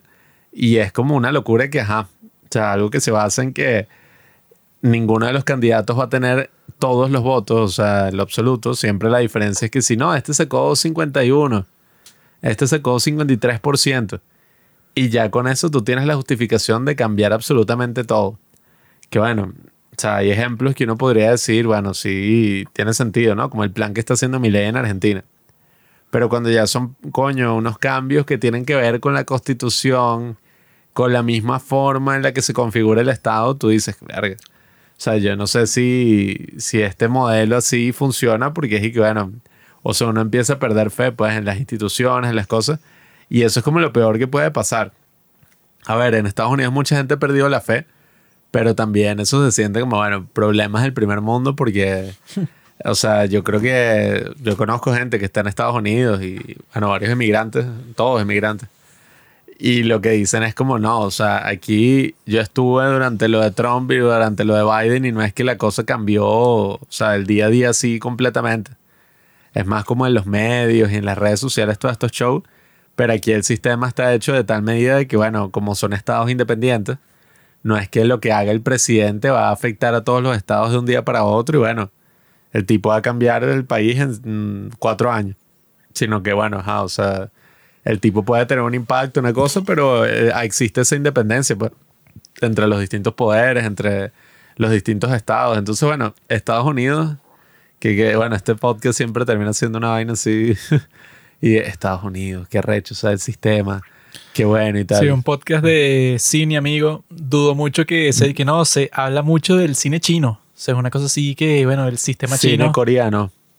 El mejor cine del mundo. Cine coreano tiene algunas películas. gringo. Cine de los Estados Unidos es como el 99% de las cosas que tú ves. No, ese ya está en decadencia también ahí sí se puede ver políticamente que desde que llegó Trump, el cine. Incluso la, película esta de La Sociedad de la Nieve es una coproducción entre Estados Unidos y España. Mm. Ni siquiera Uruguay, Chile, Argentina, eso no lo mencionan. Eso no lo entendí, qué carajo. O sea, se supone que debería ser una película uruguaya, ¿no? En teoría. Sí, ¿con qué plata? Habrán contratado a los actores de allá, pero eso no tiene fondos. Ese es un país que hay como tres personas yo lo que creo es que la política, nada, o sea, en esencia es algo que afecta a todo el mundo y que a todo el mundo le interesa. Porque cómo no te va a interesar algo así tan básico para el día a día. O sea, el hecho de que todos somos animales políticos, animales sociales, bueno, eso es verdad. O sea, y es una necesidad. Cuando tú vives en una sociedad, pues no es una cuestión como que ajena que se creó porque sí, sino que o sea, es una cuestión que nace de la necesidad de que tú dices, ok, ¿quién va a liderar? ¿Quién va? O sea, ¿cómo nos vamos a organizar para manejar todo? Pues? Eso pasa porque las personas vieron el Joker y ya dijeron, bueno, ¿qué importa la vida? Hay muchas personas como el Joker en estos tiempos. El tema es que, bueno, todos esos conceptos se terminan abstrayendo hasta el punto de que ya pierden como todo significado eh, cuando tú lo ves así en el gran esquema de las cosas, ¿sabes? Que tú dices y que, bueno, ok, todas estas cosas me afectan, pero ¿en qué medida, pues? Al menos uno que vive en un sistema opresivo, uno sí entiende hasta qué punto te puede afectar una mala decisión política.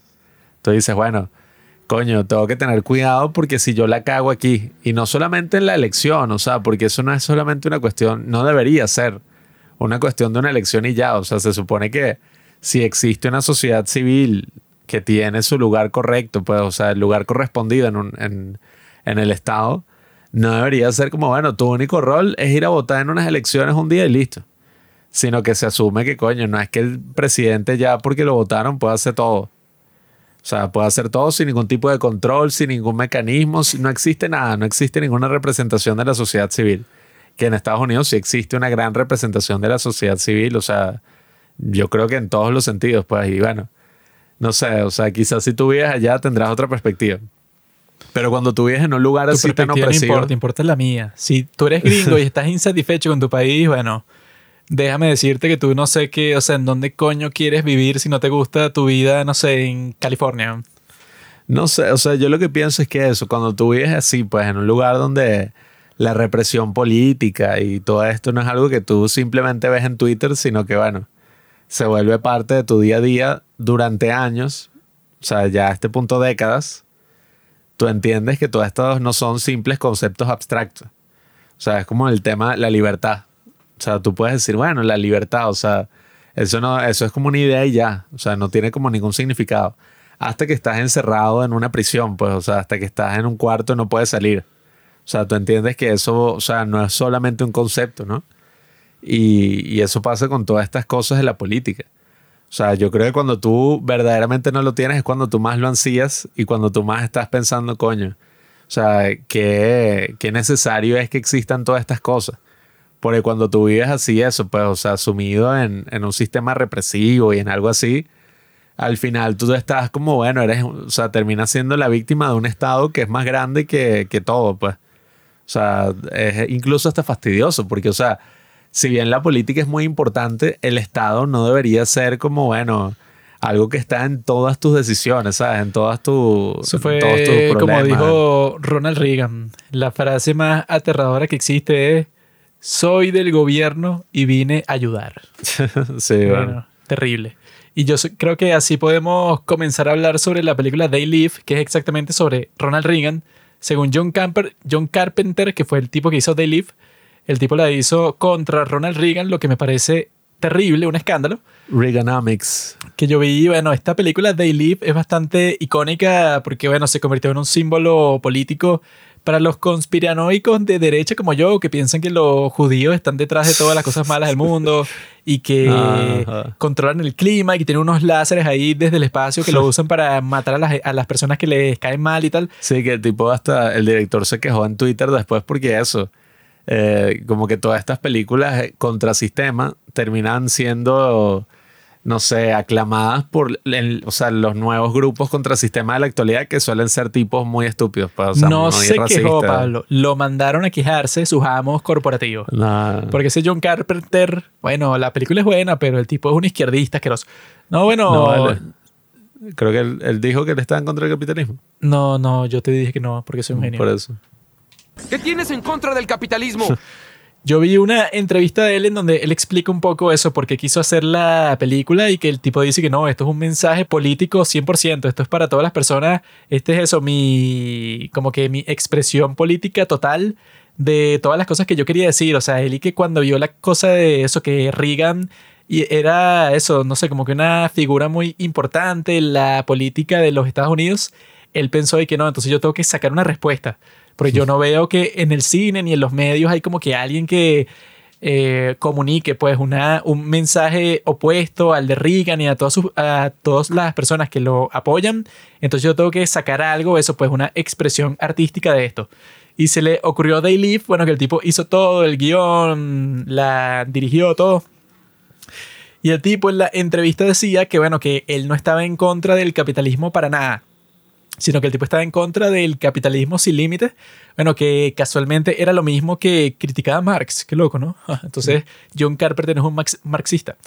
Que, claro, o sea, si hay capitalismo sin límites, bueno, eso es lo que quiere decir es que, bueno, entonces no hay regulación en ningún sentido y si yo quiero, bueno, yo puedo contratar un niño y le pago 3 dólares al día porque me cobra más barato que, no sé, que una persona adulta o como hacen en los Estados Unidos todo el tiempo, que bueno, que contratan a un inmigrante ilegal y le pagan que si un cuarto de lo que le pagarían a un americano, y bueno, claro, cualquiera haría eso. Si tienes la opción de hacer eso, lo harías, o si tienes la opción, bueno, para ir a un ejemplo extremo de la esclavitud, bueno, un tipo que no te cobra nada, tú simplemente lo mantienes vivo y ya trabaja 24 horas para ti. Ese sería el problema y el peligro que existe de un capitalismo que no tenga límites, pues, o sea, de una codicia sin límite y el tipo lo dice ahí y lo que dice sí es cierto, pues, o sea, que si tú dejas que las cuestiones sean así que nadie tiene el límite de nada, bueno, que es lo que quisieran los anarquistas liberales como Javier Milei. Prepárate porque la vas a pasar mal.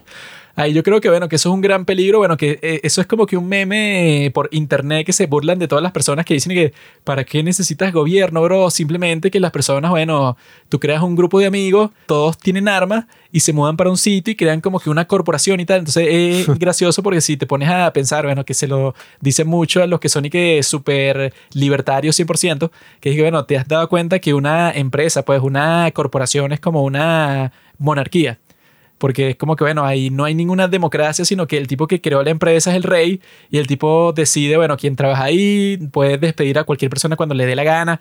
Entonces, si tú creas un mundo en donde solo hay corporaciones, en donde no existe gobierno, entonces yo fácilmente yo puedo contratar un grupo de mercenarios y controlo todo.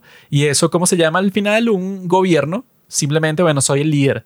O sea, como que hay un deseo raro ahí de que no, bueno, que todo el mundo puede ser libre, pues todos podemos ser anarquistas sin ninguna estructura ni nada, cuando en realidad si tú creas cualquier estructura, eso pues, no sé, que si el ejército menos autoritario del mundo, ese ejército tiene que tener un líder y al final cualquier cosa que hagas, el líder de ese ejército, lo más probable es que sea el líder o eso pues de cualquier tipo de sociedad que tú quieres crear y ya, bueno, te jodiste. Sí, que de todas formas existe un precedente histórico de eso, pues no es como un hipotético y ya, sino que la compañía esta de las Indias, de Piratas del Caribe, eso era una empresa gigantesca que tenía su propio ejército y tenía sus propias cosas y que bueno, te muestra como hasta qué punto se puede llegar con una empresa privada así. Y yo creo que en la actualidad incluso hablamos hasta de cosas más, bueno, impensables para esa época, ¿no? Eso existe el día de hoy, BlackRock. Bueno, exacto. O sea, en la actualidad, a ver, primero, yo pienso que esta película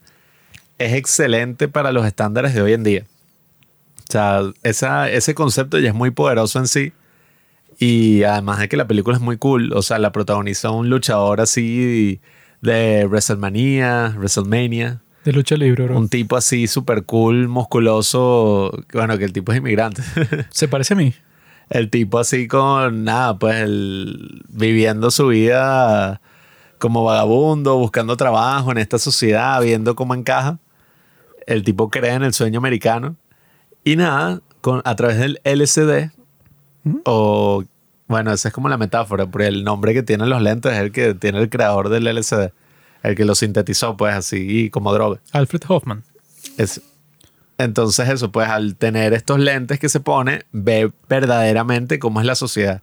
Y esa es como una de las escenas más poderosas, bueno, o sea, de esta película, pero yo diría una de las grandes escenas del cine porque el tipo se pone los lentes y entonces ve como que, bueno, cómo son las cosas en sí mismas, pues, o sea, si fuera de todo este filtro que nos pone la publicidad, los mensajes subliminales, todas estas convenciones sociales el tipo ve en verdad qué es cada cosa. Pues que si un afiche, no sé, y que, ay, sí, de una publicidad X, en verdad lo que dice es y que obedece, o consume, o ten hijos y, o sea, no, cásate y reprodúcete.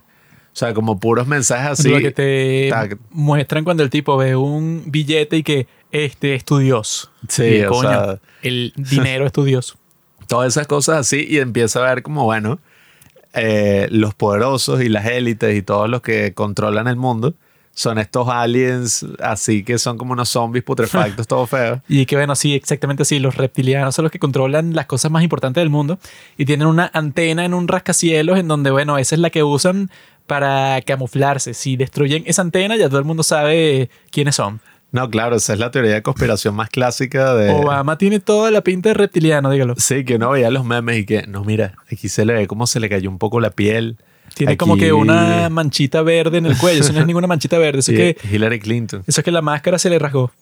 Todas esas teorías conspirativas, bueno, esas son como las más clásicas que hay. Pero yo creo que la genialidad de esta película no está tanto en esas teorías conspirativas que uno puede sacar y tal, sino en la gran metáfora que representa.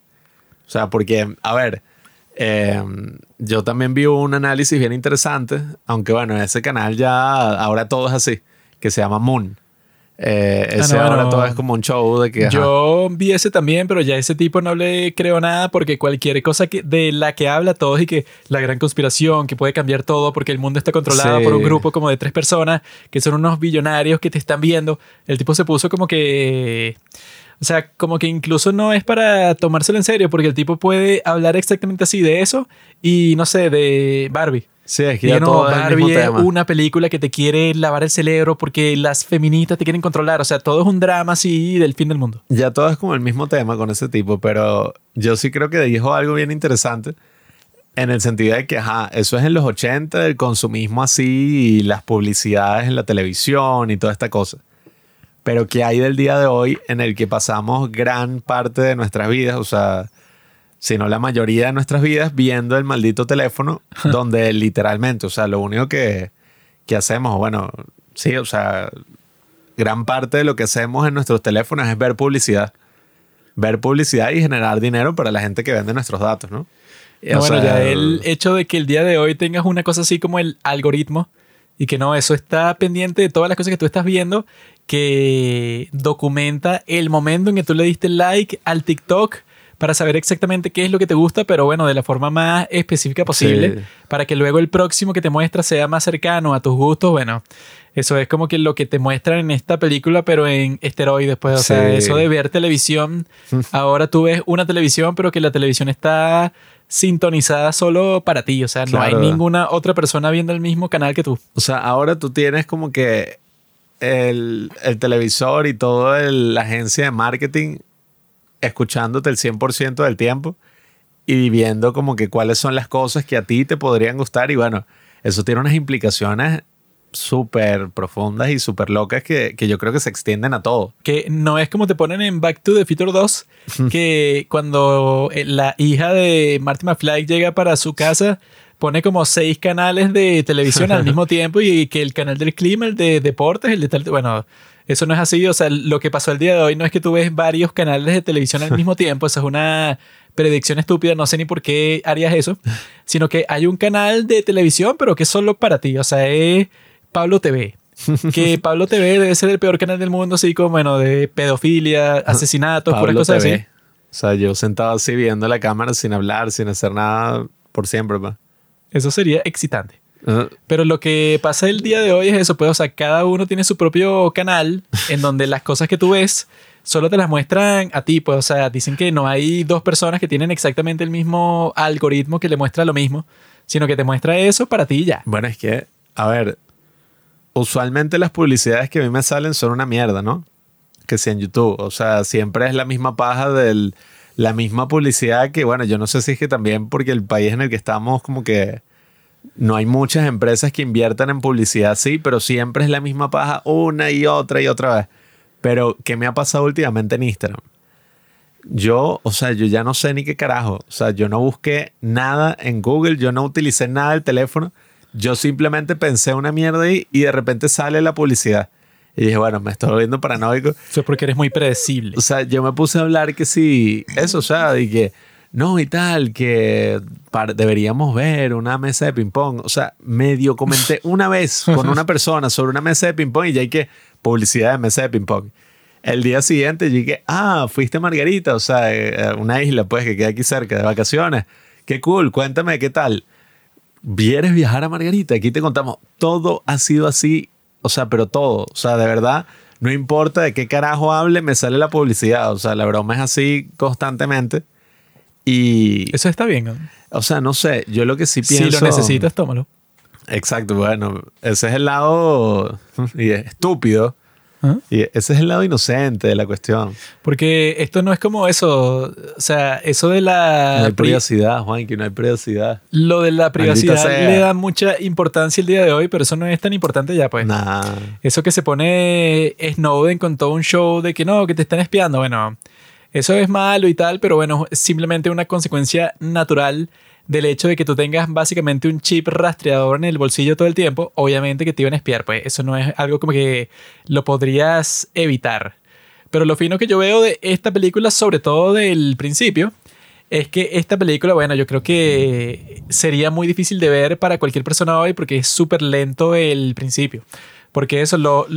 Yo veo que el día de hoy, siempre, bueno, que yo estoy en TikTok, y estoy tratando de hacer buenos TikTok y tal, entonces siempre te dan el consejo de que no, los primeros tres segundos son los más importantes, la cosa que tú digas ahí, o sea, como que no, ahí tú tienes que atrapar la atención de las personas, o sea, es como unas cosas todas supersticiosas ahí, pero la implicación es que las personas no se pueden mantener eh, concentradas por tres segundos. Y en esta película, eso, el principio es súper lento, así como que, bueno, comienza con un graffiti así, y los, los primeros 20 minutos no te va a decir nada sobre su trama, no va a ser una narración y que este protagonista está buscando un sentido de su vida y no lo encuentra porque lo despidieron de su trabajo. No, o sea, va súper lento así, pero lo chévere, ¿verdad? O sea, tiene un soundtrack como que muy repetitivo desde el principio, así como que te da un feeling como si fuera una un western, una película así, eso pues, con un soundtrack súper serio así, pero de un tipo que está llegando como que un nuevo mundo y ese mundo es bastante hostil. Y las escenas que te van a mostrar en los primeros minutos es de una sociedad que le están lavando el cerebro, pues, o sea, todas las personas a través de la televisión eso, la película desde el principio te muestra puros anuncios, puros programas y todos son banalidades ahí, pues, o sea, puros programas que están disfrazados, o sea, que en realidad son publicidades porque todo el punto, pues, o sea, de esta película es que siempre hay un mensaje subliminal de que todo lo que te están mostrando en realidad te están vendiendo algo, ¿no? Entonces, en, esos primeros minutos de la película te muestran un tipo que sí, que está fijamente viendo una televisión así en una vitrina cuando le están poniendo una propaganda política y tal, te muestran varias escenas hacia el principio en donde a puras personas que, bueno, que están inocentemente viendo cualquier programa y eso, no es una cosa inocente para nada, sino que siempre te están tratando de vender algo, te están tratando de cambiar tu opinión. Es como que un lavado de cerebro que le está pasando a toda la sociedad y que el protagonista lo está viendo desde afuera como que extrañado. Pues, o sea, es como si un tipo que viene de otro mundo y está tratando de ver, bueno, como en esta ciudad, pues de Los Ángeles, está tratando de ver y que, mm, pero todas estas personas, eh, como te van a mostrar que es un tipo, bueno, que al principio se va a quedar en un campamento de vagabundos, es, es un poco raro que, bueno, tú estás teniendo una realidad así que es como que horrible, pues. Pero en ese mismo campamento de vagabundos tienen un televisor y las personas como que tratan de alienarse. O sea, pero yo creo que, claro, parte de la metáfora de eso, pues, o sea, de que son extraterrestres, pues, o sea, son aliens. Estas personas que el tipo solo puede ver, pues, con los lentes, es una metáfora de la alienación. De que tú, bueno, o sea, tú te puedes perder, pues, o sea, tú, cuando te alienas, significa que te separas de un grupo, pues, o sea, de una comunidad y entonces estás como que por, por tu cuenta. Y la televisión actúa como la herramienta que está usando esa sociedad de aliens para alienarte a ti para que tú te desconectes de tu realidad. Y si tu realidad es miserable, pero tú te desconectas a través de la televisión, por ejemplo, entonces tú no vas a protestar para cambiar tu realidad, sino que tú vas a estar satisfecho con lo que tienes y si lo que tienes es una mierda, bueno, es perfecto como que para los más, eh, los más ricos, pues, o sea, la élite dominante de la sociedad en donde tú estés. Y si vemos eso el, el, día de hoy, que bueno, que esta sí es una película profética 100%, y que bueno, si te podían alienar con la televisión, te pueden alienar 10.000 veces más con un teléfono. Claro, es que, bueno, yo no sé, yo tengo como muchos dilemas morales respecto a eso, porque yo creo que estamos en una sociedad donde constantemente hay todos estos mensajes subliminales y todas estas cosas, tal cual como muestra la película, pero estamos en un nivel donde ya no son solamente las grandes empresas las que lo hacen, sino somos nosotros mismos. O sea, y nosotros mismos soñamos con llegar a tener el poder suficiente para poder hacer eso y poder vivir de eso. O sea, hasta el punto que es como que no, bueno, como básicamente no, no ves como un futuro así laboral, un futuro económico tan claro como lo que uno le vendía, ¿no? O sea, al menos en su adolescencia. yo creo que hasta ni, ni en la adolescencia. O sea, uno tenía esta idea del trabajo como que, bueno, esta cuestión en que, ajá, tú estudias, te formas en algo, puedes optar por un trabajo y listo. O sea, puedes vivir relativamente bien. Pero ya eso desapareció y ahora es como que, bueno, no, o sea, todo el mundo tiene que vender algo. Si no tienes un producto, te vendes a ti mismo, ya sea en OnlyFans, ya sea eh, aprendiendo alguna habilidad que tú le vas a enseñar a otras personas y lo vas a vender, ya sea lo que sea, o sea, no importa cuál sea tu puta profesión, tú tienes que tener una marca personal. Que eso para mí es que sí, bueno, de las peores basuras que jamás se han inventado en la historia. Porque es que, bueno, ya tú no eres un individuo así, o sea, como lo que era el sentido del Internet en un inicio, que era como que, bueno, nada, o sea, algo divertido, donde te puedes expresar lo que te dé la gana y no importa, o sea, te puedes traumar con las cosas locas que hay, pero también puedes, coño, expresar la gran variedad que, que tienes en ti, ¿no? O sea, como un ser humano. No. Ahora todo es en base a los parámetros de cuáles son, no sé, o sea, los tips para que la gente te vea en masa. ¿Cuáles son los tips para volverte viral? O sea, y, y yo mismo he sido culpable de todo esto, pues que eso es, es como el gran dilema moral que yo tengo. Porque, o sea, yo no sé, a mí eso de los reels, de los TikToks, en un inicio, o sea, para mí eso era el peor invento de la historia. O sea, como que, bueno, abstraerse en el peor formato posible, porque, o sea, primero todo eso está diseñado tal cual como hacen en los casinos, o sea, que eso es súper adictivo. O sea, como que mira, ve pasando y eventualmente vas a conseguir un video bueno que te va a gustar, lo vas a guardar, se lo vas a mostrar a tus amigos, pero bueno, tienes que ir pasando, pues, o sea, dándole esta palanquita hasta que consigas algo bueno, pues, y probablemente vas a perder mucho tiempo en eso, pero bueno, hay que. Eso y el hecho de que yo decía, coño, ajá, o sea, hacer videos es algo difícil, pues. Pero ahora nos van a poner a hacer videos en masa y una vaina que literal, o sea, no tiene como vida, pues, o sea, cuando existía toda esta promesa del cine, así en sus inicios, es como, coño, qué arrecho, o sea, todo el esfuerzo, todo lo que eso conlleva para hacer una película, que es algo que de aquí a 50 años la gente lo va a seguir viendo, o sea, va a vivir para siempre.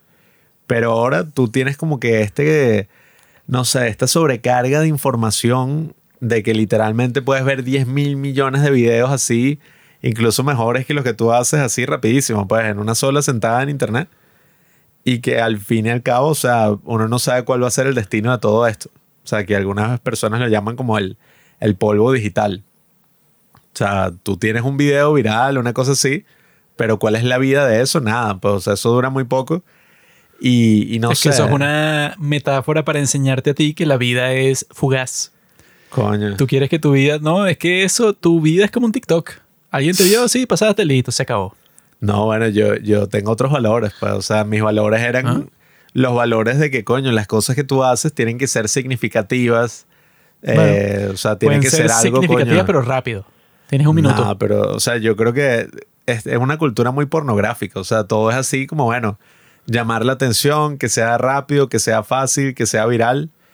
Uno mismo como haciendo lo posible para, para llegar a eso y si no llegas a eso te sientes mal. Y es como esa cosa de que, ok, antes tú tenías una empresa. O sea, una empresa con un producto que te quería comunicar algo y vender algo. eh, como que manipularte para que tú compraras eso. Pero ahora es literalmente todo el mundo. O sea, como que todo el mundo quiere hacer su propia empresa y no sabe cuál es el producto. Y aún así lo quiere vender y lo quiere vender a, bueno, la mayor cantidad de gente posible. No importa lo que sea. Es el capitalismo, bro. Sí, pero coño, es eso. Pues el tema es el crecimiento sin límite, ¿no? Es que eso es lo que a mí me gusta, pues, de la película.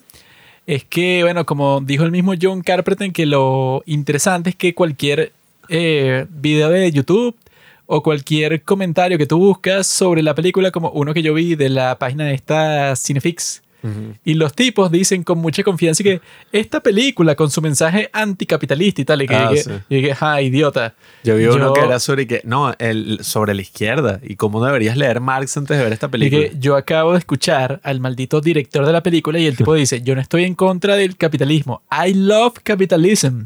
Lo que no me gusta es el capitalismo, eso, sin regulación alguna. Y que bueno, eso es muy diferente de decir que es anticapitalista. Y que la película es más contra un sistema, eh, pero un sistema, eso, pues, o sea, como que más humano que político, porque el tipo claramente está como, eh, en contra de todo lo que es la codicia extrema, así, de que te ponen, bueno, como que el sistema de consumismo completo, de que, bueno, el, este Carpenter dice, pues, en esa misma entrevista que el tipo estaba en contra de lo que decía Reagan, de que el gobierno no es la solución, sino que él decía que la solución en realidad es el buen gobierno. Porque eso, como que hay cosas que solo la- las puede hacer un gobierno, que eso, es- eso sí es verdad. Pero yo no estoy así, eso como el tipo así, como súper en contra de Reagan y eso, pero yo creo que también es una exageración así de que no, que ese tipo que era el diablo. Sino que claro, o sea, como que en la perspectiva, pues, o sea, que tiene dentro de la película, es que el protagonista es un rebelde, pues, un tipo así que como que ve toda la sociedad, pero es como si estuviera nuevo, pues, en ese mundo de Los Ángeles. Y el tipo, bueno, por casualidad, llega a ver este grupo de tipos que son unos revolucionarios, ¿verdad? Que, bueno, que no sé cómo hicieron, pues esos lentes mágicos así para que tú en realidad veas el mundo como es.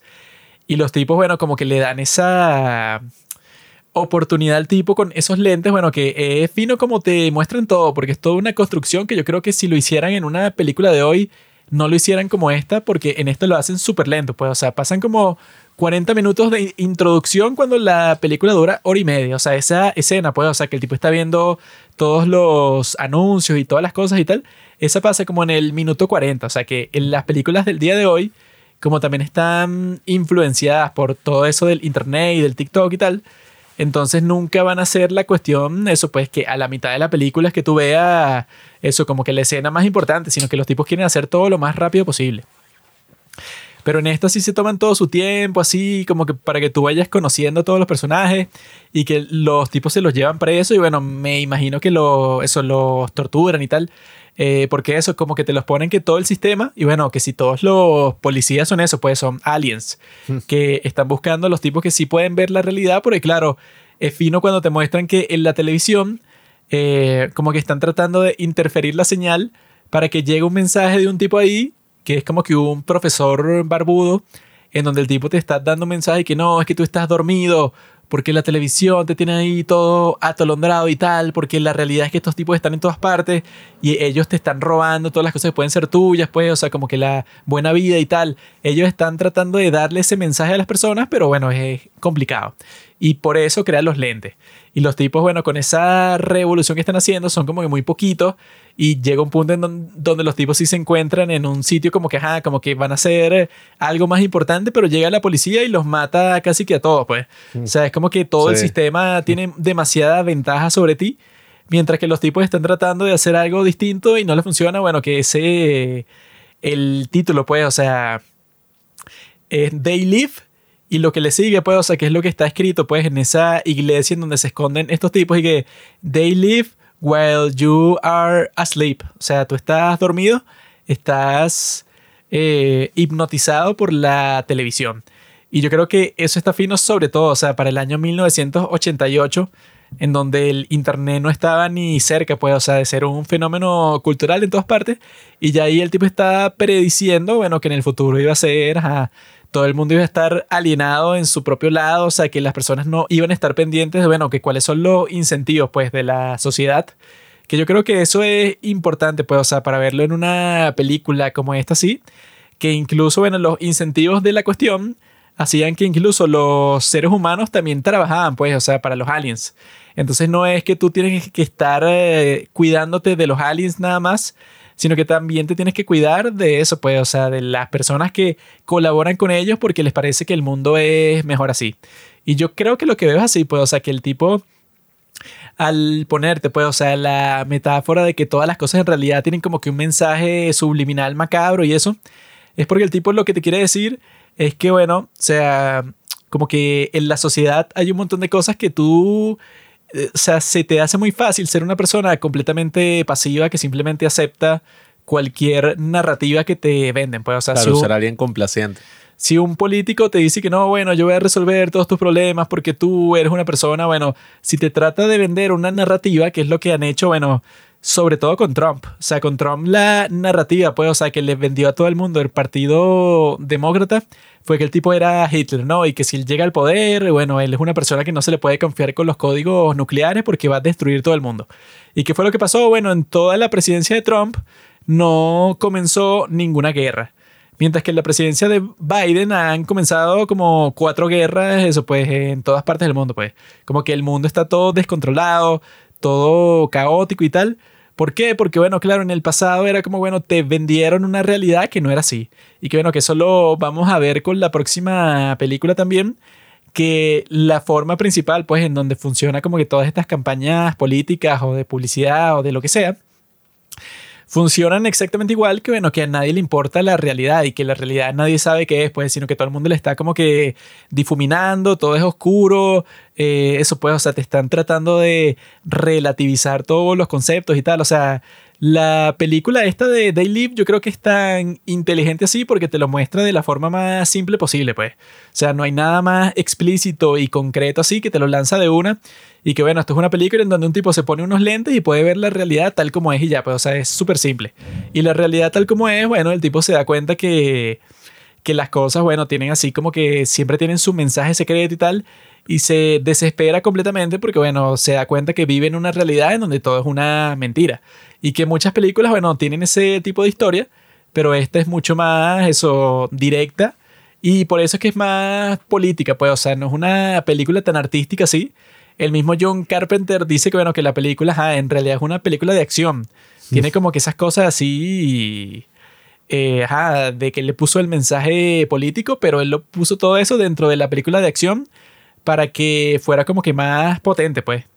Tiene esa frase toda cool y que no, de que I came here to chew gum and kick some ass and I'm all out of gum. Entonces el tipo, ah, bueno, que va a dispararle un montón de personas en el banco y tal. O sea, le pasan esas cosas así pero, o sea, como que destila eso, pues, o sea, como la pelea que tiene contra el negro, o sea, el protagonista contra el negro que se caen a golpes así que si por cinco minutos y tal, pero que la pelea parece que nunca va a terminar y se supone que eso es como que una metáfora de que las personas nunca, o sea, para cambiar su creencia es muy complicado. Y la creencia del negro es que, bueno, que no sabía que el protagonista le está diciendo, mira, ponte los lentes para que vea la realidad tal como es. Es difícil que los normies vean la realidad, se tomen la pastilla. Sí, o sea, los NPCs nunca se quieren tomar la red pill.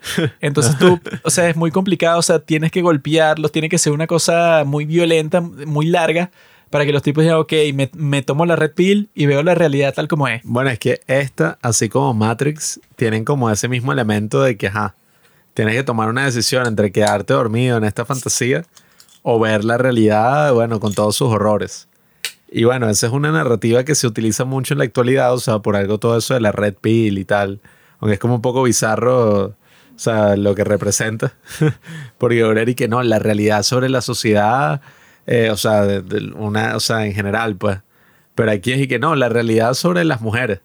Y cómo tú, o sea, vas a conseguirlas y no las vas a conseguir hasta que hagas esto de que te pongas no, musculoso. la red pill con las mujeres es que todas son unas entonces tú, como te dice Scarface, primero te consigues el dinero, luego consigues el poder y luego las vaginas vienen solas. Eso lo dice Scarface y es verdad.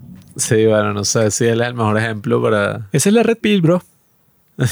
a mí lo que... Bueno, eso me parece loco, que en internet como que todas estas cosas agarraron un tamiz así todo un poco patético. O sea, un poco así como, bueno, o sea, todas las cosas que uno le preocupan de adolescente terminan siendo como todas estas grandes cosas del internet, ¿no?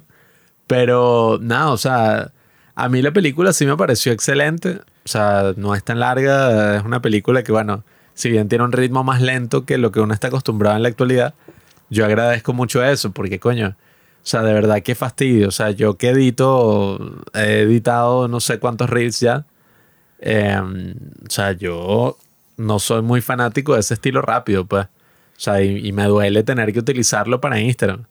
Pero, oye, poder ver algo así más pausado, más tranquilo. Bueno, es que esta tiene, no sé, pues. como 20 minutos, media hora, en donde no hay diálogo. O sea, entre toda la película hay varias partes que es simplemente como que ver una cosa que está pasando. Pues una escena así que te comunica algo, pero no hay diálogo. Es simplemente para que tú veas y ya. Qué chévere, que una de Tarkovsky. Y, eh, y eso. Ay, sí, o sea, ese, ese, ese nombre que acabas de decir, bueno, quizás has visto media hora de una película del tipo. No sabes nada de cine, Juan. Tú en realidad no eres de eso, tú eres de ver TikTok, no inventes. Para ti esto es así, ajá, o sea, lento. Pero Satantango de siete horas es verdaderamente... Bueno, es que en realidad que sea lento no significa que sea bueno, sino que este tipo hace eso lento sí, pero si lo hace bien, pues, o sea, como que para mostrarte ciertas escenas así como que que te comunican mucho, pero la mayoría... Es lento para los estándares de hoy. La mayoría de maricas esas que nadie conoce de Europa o de, o de otras partes es lento porque es lento y les da fastidio y ya, pues como que te dan una escena de media hora de un caballo, eso, caminando solo por un campo, o sea, una cosa así que, bueno, a mí que me importa. Bueno, dejando tus opiniones esas de lado, que no, todo eso tiene una gran profundidad que nadie va a ver. En realidad. yo no las he visto, pues, pero son súper profundas. En realidad, las películas, o sea, como son mejores, es como Guardianes de la Galaxia. Rápido, puro chiste, todos son graciosos. Así es como las películas son mejores.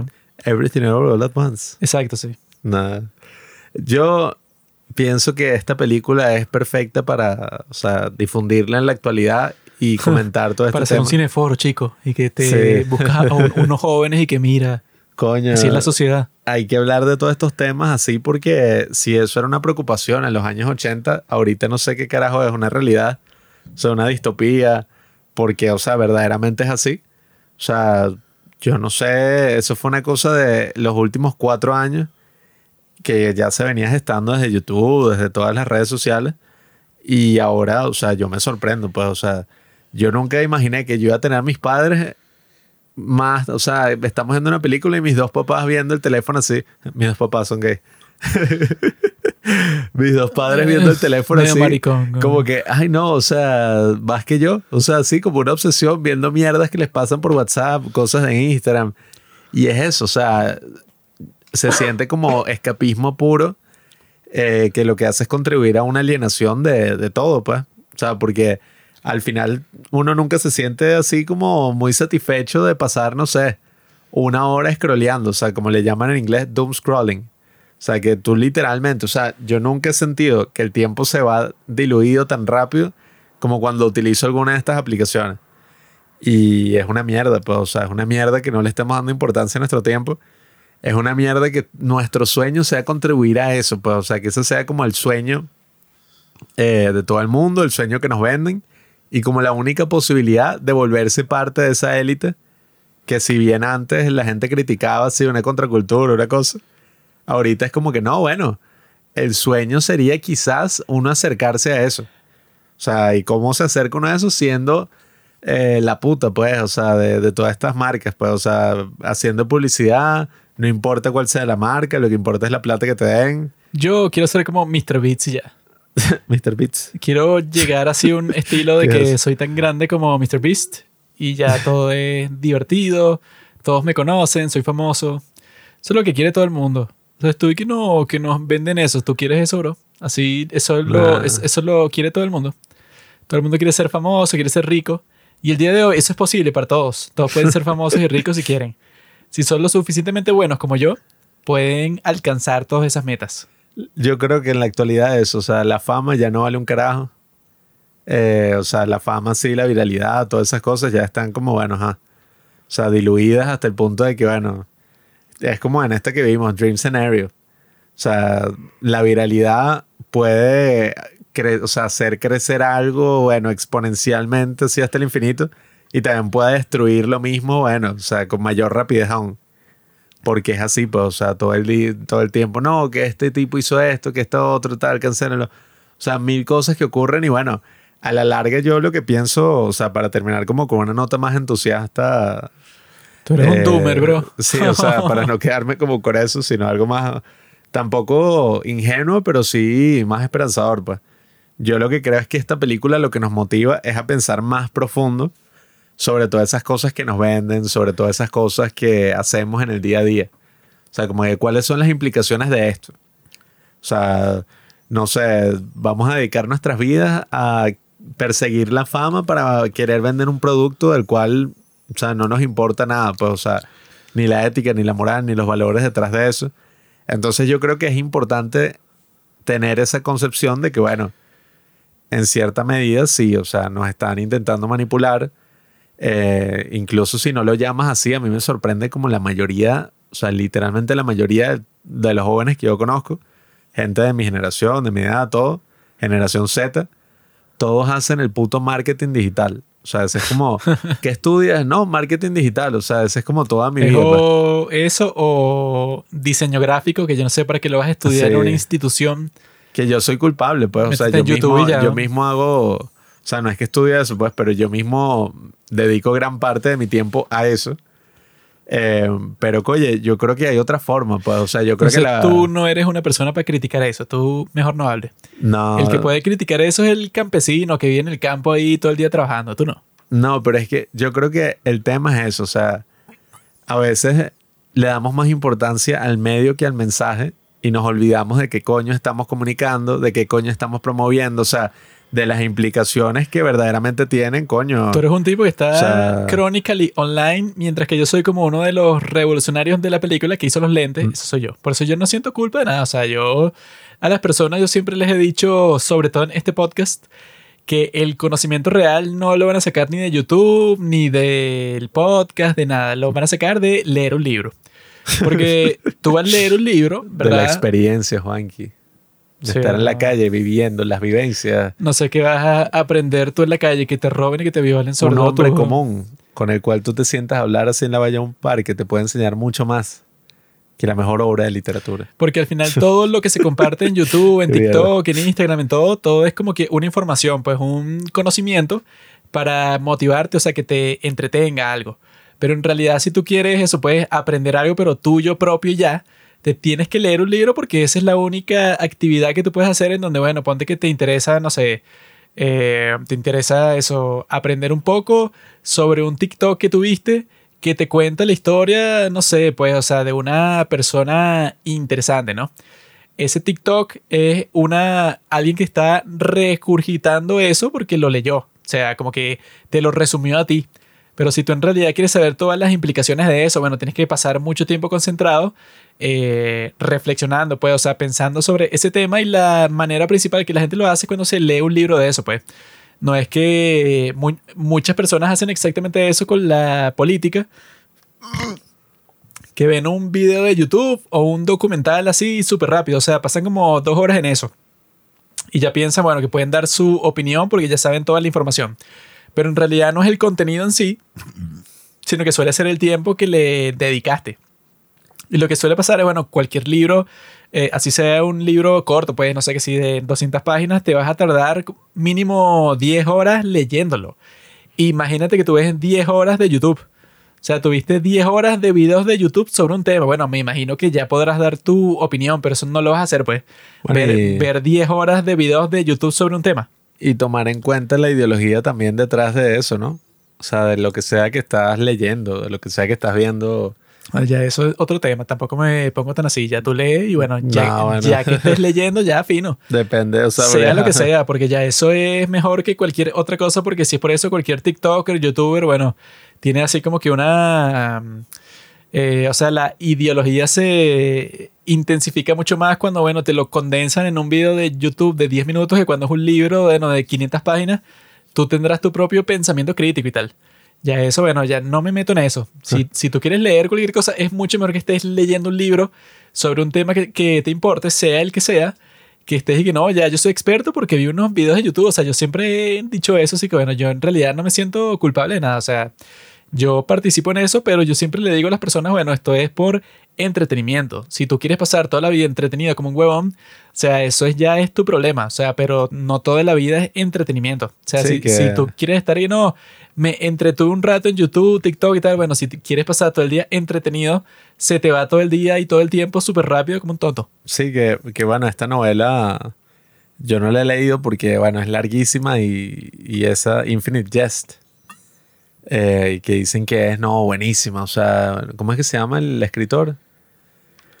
Ese, yo he leído algunos cuentos de él y el tipo es súper cool. O sea, el tipo lastimosamente está deprimido y bueno, murió trágicamente joven. Pero, coño, ¿cómo es que se llama ese carajo? Bueno, ahorita les diré.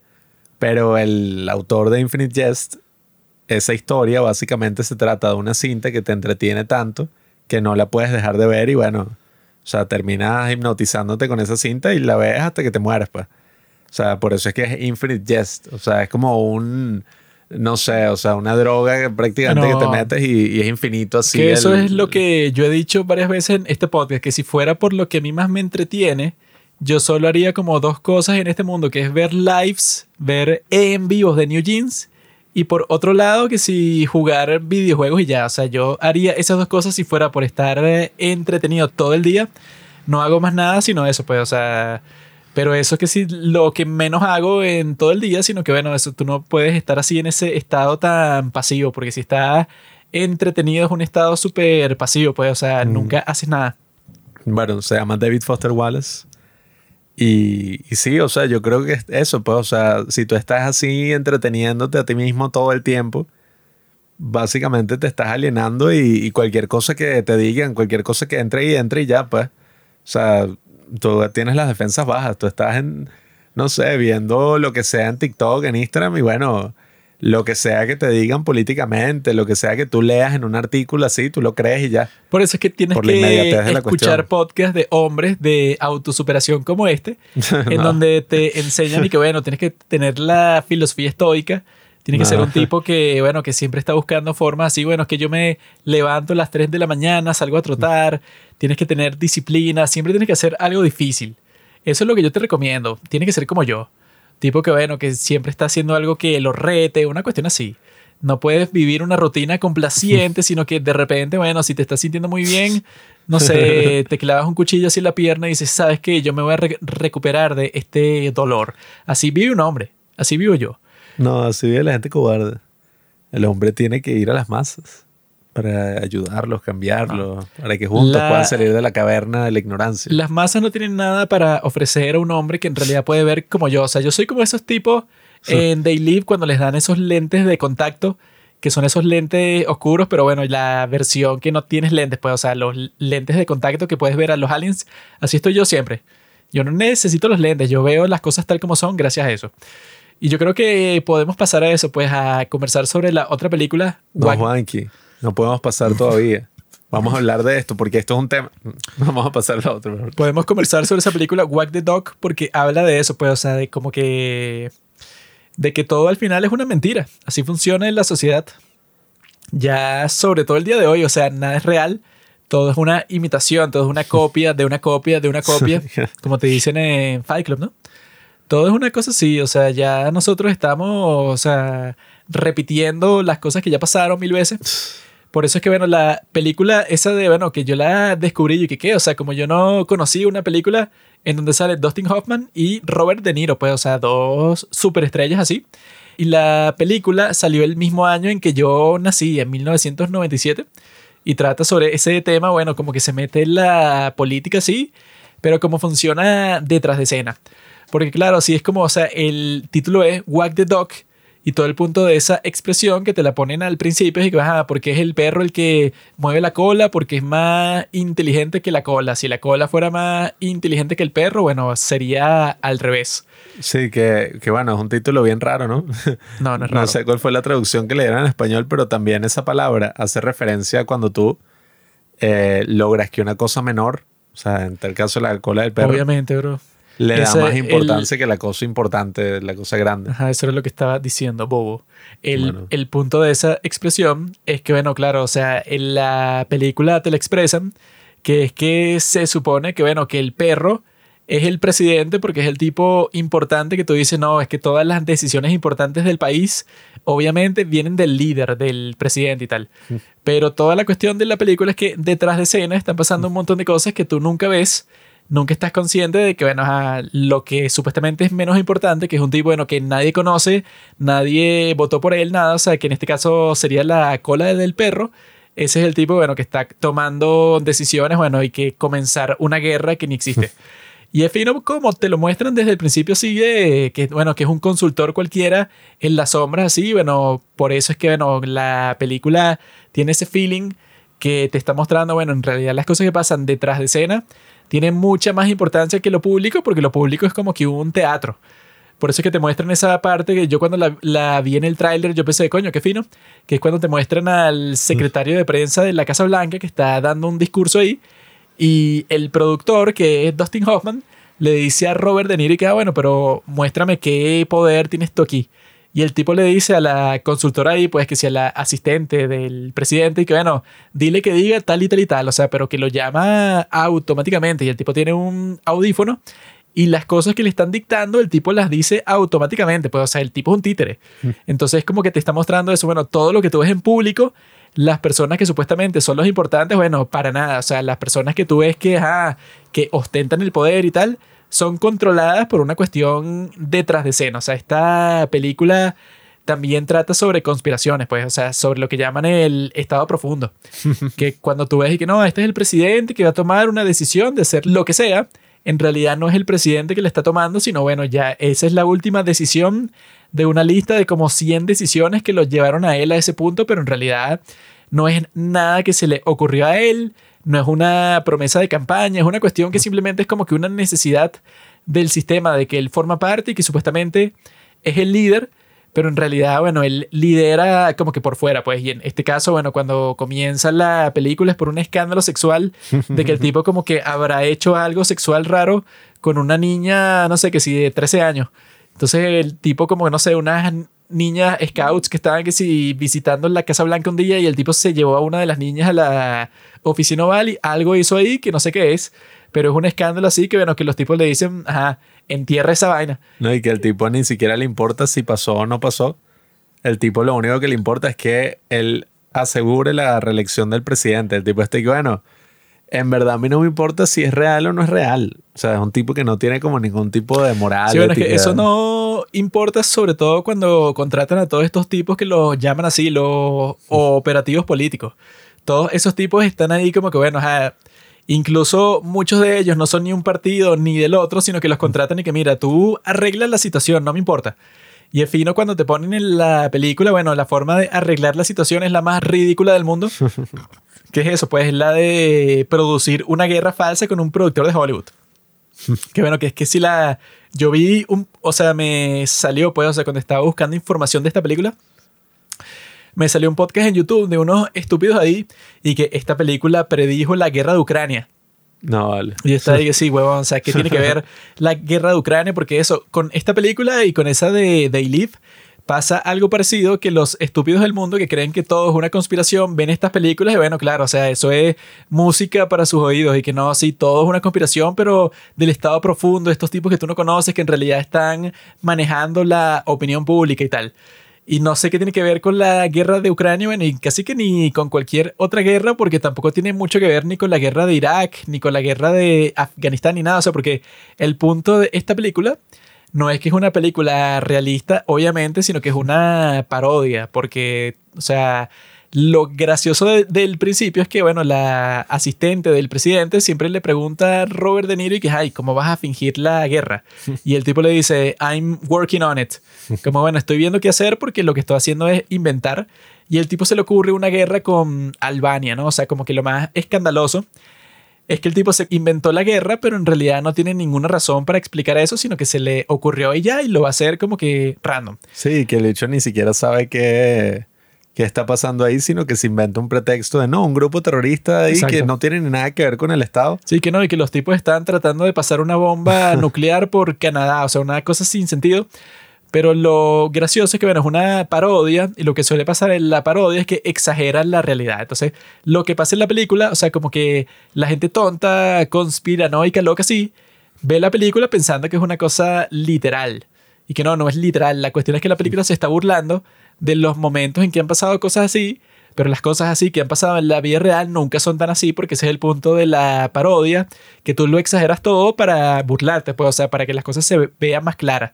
No es que llegó un consultor político y que vamos a inventar una guerra con un país random, eso no es lo que sucede. Bueno, es que incluso yo vi por ahí que, y que casualmente esta película se estrenó y siete días después, y que no, que el escándalo de Clinton, que tuvo sexo con una pasante de la Casa Blanca y tal. Mónica Lewinsky. Y el tipo cuando hizo eso, supuestamente para desviar la atención de los medios, eh, comenzó un bombardeo en Irak y después hizo otro en Afganistán para que todas las noticias reportaran eso para que no se conversara mucho, pues, o sea, sobre el otro escándalo.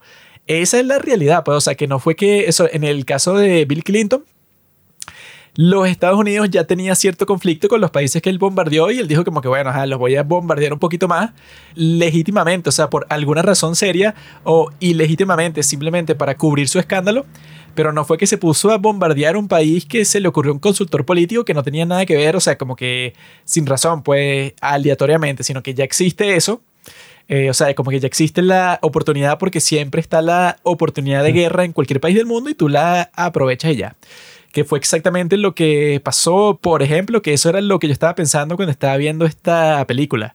Yo lo que estaba pensando principalmente es en el COVID. Porque cuando tú piensas en esto y que no, claro, es que el COVID fue una conspiración, que los chinos dijeron que lo iban a soltar por todo el mundo para poder cumplir todos sus objetivos políticos, eso es como lo ves si eres un tipo un poco bestia, pues. Así que no, es que todo pasó porque los tipos tenían el plan desde el principio que iban a soltar la enfermedad para destruir el mundo y tal, eso. Cuando en realidad lo que suele pasar eso, pues, o sea, esta película lo exagera, actuando como si los gobiernos detrás de escenas se inventan las cosas de cero, pues, o sea, como que es chistoso cuando este Robert De Niro, cuando están todos en la casa esa del productor, como que alguien está haciendo una pregunta y que no, mira eso, como que cuál va a ser el nombre de la brigada esta falsa que no existe, que nos estamos inventando. Robert De Niro piensa que le están preguntando la hora y él dice, ah, mira, son las 3 y 3 de la mañana. Y los tipos dicen que, ah, no, esa es una gran idea. Entonces la brigada se, se va a llamar 303. Así como que se lo están inventando de cero. Ese es el chiste de la película, cuando en la, realidad no hace falta inventarse las cosas de cero porque las cosas pasan. Pues, o sea, eso del COVID, por ejemplo, yo no creo que haya sido ninguna gran conspiración de China, sino que en realidad los tipos la cagaron, o sea, como que se le escapó el virus. Eso es lo que dijeron desde el principio, cuando estaban haciendo cualquier investigación sobre eso, los tipos vieron que, bueno, que el Instituto de Enfermedades Infecciosas tenía unos estándares de seguridad que estaban por los suelos.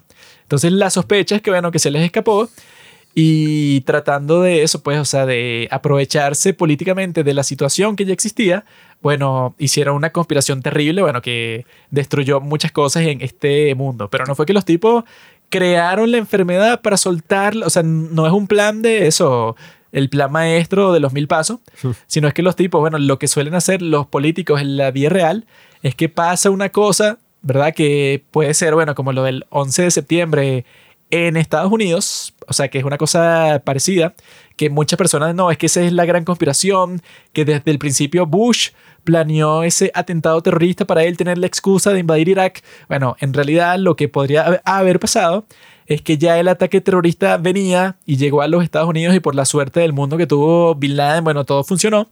Y luego Bush se aprovechó de eso para hacer lo que él quería. Eso es lo que en, realidad pasa en la vida real. Es que es el lema político que dicen, nunca dejes eh, que una crisis se desperdicie.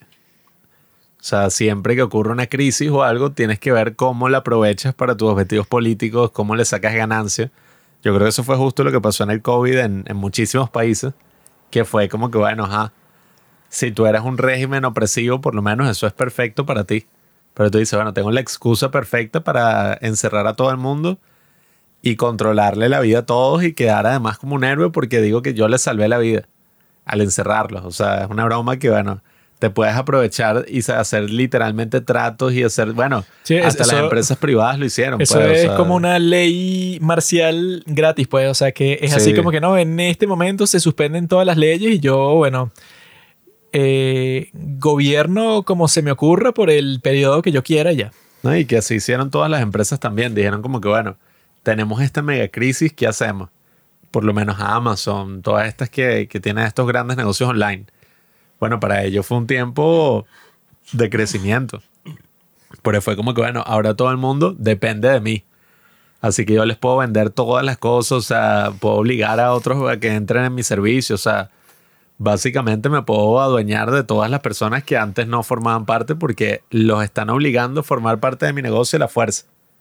Entonces, bueno, esa es la cosa con, con esta película que también eh, eso del título no es tan ingenioso que no te muestran al, al presidente. O sea, el presidente siempre sale de espaldas o no, no se distingue bien en toda la película porque se ve que él es un simple, bueno, o sea, él no es lo importante aquí. Yo se lo he dicho hasta que Sí, sí, ya dile al presidente que espere y que, ay, qué idiota este tipo. Lo que el presidente escoge es qué tipo de gato va a estar sosteniendo la niña de... ¿Cómo es que se llama el sitio? Albania. De Albania cuando está huyendo de los supuestos terroristas. Y que bueno, esa es como que la elección más fuerte que hace, pero de resto los tipos deciden casi todo. Sí, ¿no? Y, y además, bueno, es una gran película porque eh, el director, bueno, hizo sus buenas películas así. Creo que es el mismo director de, de Rayman, ¿no? Sí, o sea, él después no sé cómo muy buenas películas, pero en esa época, o sea, estaba sacando cosas buenas. Y lo que yo creo que esta hace también una gran película es que fue adaptada de un libro Em, y bueno, el guionista que hizo todo ese trabajo fue David Mamet, que ese, bueno, es tremendo dramaturgo. Es un tipo conservador 100%, tipo serio. Sí, que ahorita, bueno, imagínate, ahorita yo he visto videos de YouTube que cuando lo mencionan, sí, bueno, eh, tengo que hacer una advertencia porque él será buen guionista, o sea, pero yo lo separo de toda su vida privada y su posición política. Y es un tipo que ha escrito que si las obras más exitosas de Broadway de los últimos 30 años. O sea. Sí, o sea, él es uno de los mejores escritores y, dramaturgos que hay. Y estas películas que hizo, sobre todo en esa época, son muy buenas. Entonces en esta se ve completamente ese diálogo así y todas esas situaciones absurdas como todo lo que se da con el supuesto héroe de guerra que termina siendo un maniático loco y bueno, o sea, sí, o sea, que oye, la película sí logró completamente su objetivo de que tú terminas apoyando a estas personas y te pones de su lado y estás como que, ay, sí, ajá, eh, hagan esto para engañar a todo el público estadounidense y que el presidente gane, o sea, uno está completamente apoyándolos y los tipos hacen cosas que moralmente y, y bueno, éticamente son terribles, o sea, los carajos, ajá eh, engañan a toda una nación y, crean una guerra falsa. Sucios los que le sale mejores y que no, el presidente está en el aeropuerto y se le acerca una niña de Albania que le da como que una ofrenda de un ritual de su pueblo y el presidente se quita el, abrigo y se lo da a la señora que es como que su abuela y se lo pone porque hace frío y entonces el presidente queda frente a todos los demás como que no, este tipo está salvando al pueblo de Albania cuando en realidad todo es mentira, pero todo el mundo está conmovido y que, ay, qué bonito. No, y que uno lo nota desde el principio, o sea, todo eso lo están haciendo solo para encubrir eh, a un pedófilo, pues, o sea, un tipo que hizo algo horrible. porque, o sea, obviamente que sí, si están haciendo toda esa operación, obviamente que sí lo hizo. Entonces es como Se puede debatir, ese presidente es un tipo muy serio. No, y bueno, el primero, el personaje de Robert De Niro, súper cool, o sea, el tipo así, uno no sabe en qué otras operaciones participó. Pero el tipo, y no, bueno, o sea, estuvo en todo, pues hasta lo del asesinato de Kennedy, que yo leí. No, es como lo dice, lo dice, el tipo, y que no, eso de la guerra del Golfo, y que todo fue por una bomba, que bueno, eso fue como que toda una recreación de lo que iba a ser los Estados Unidos, y que no, que supuestamente le pasó esto al ejército, pero eso lo grabamos en, en un estudio.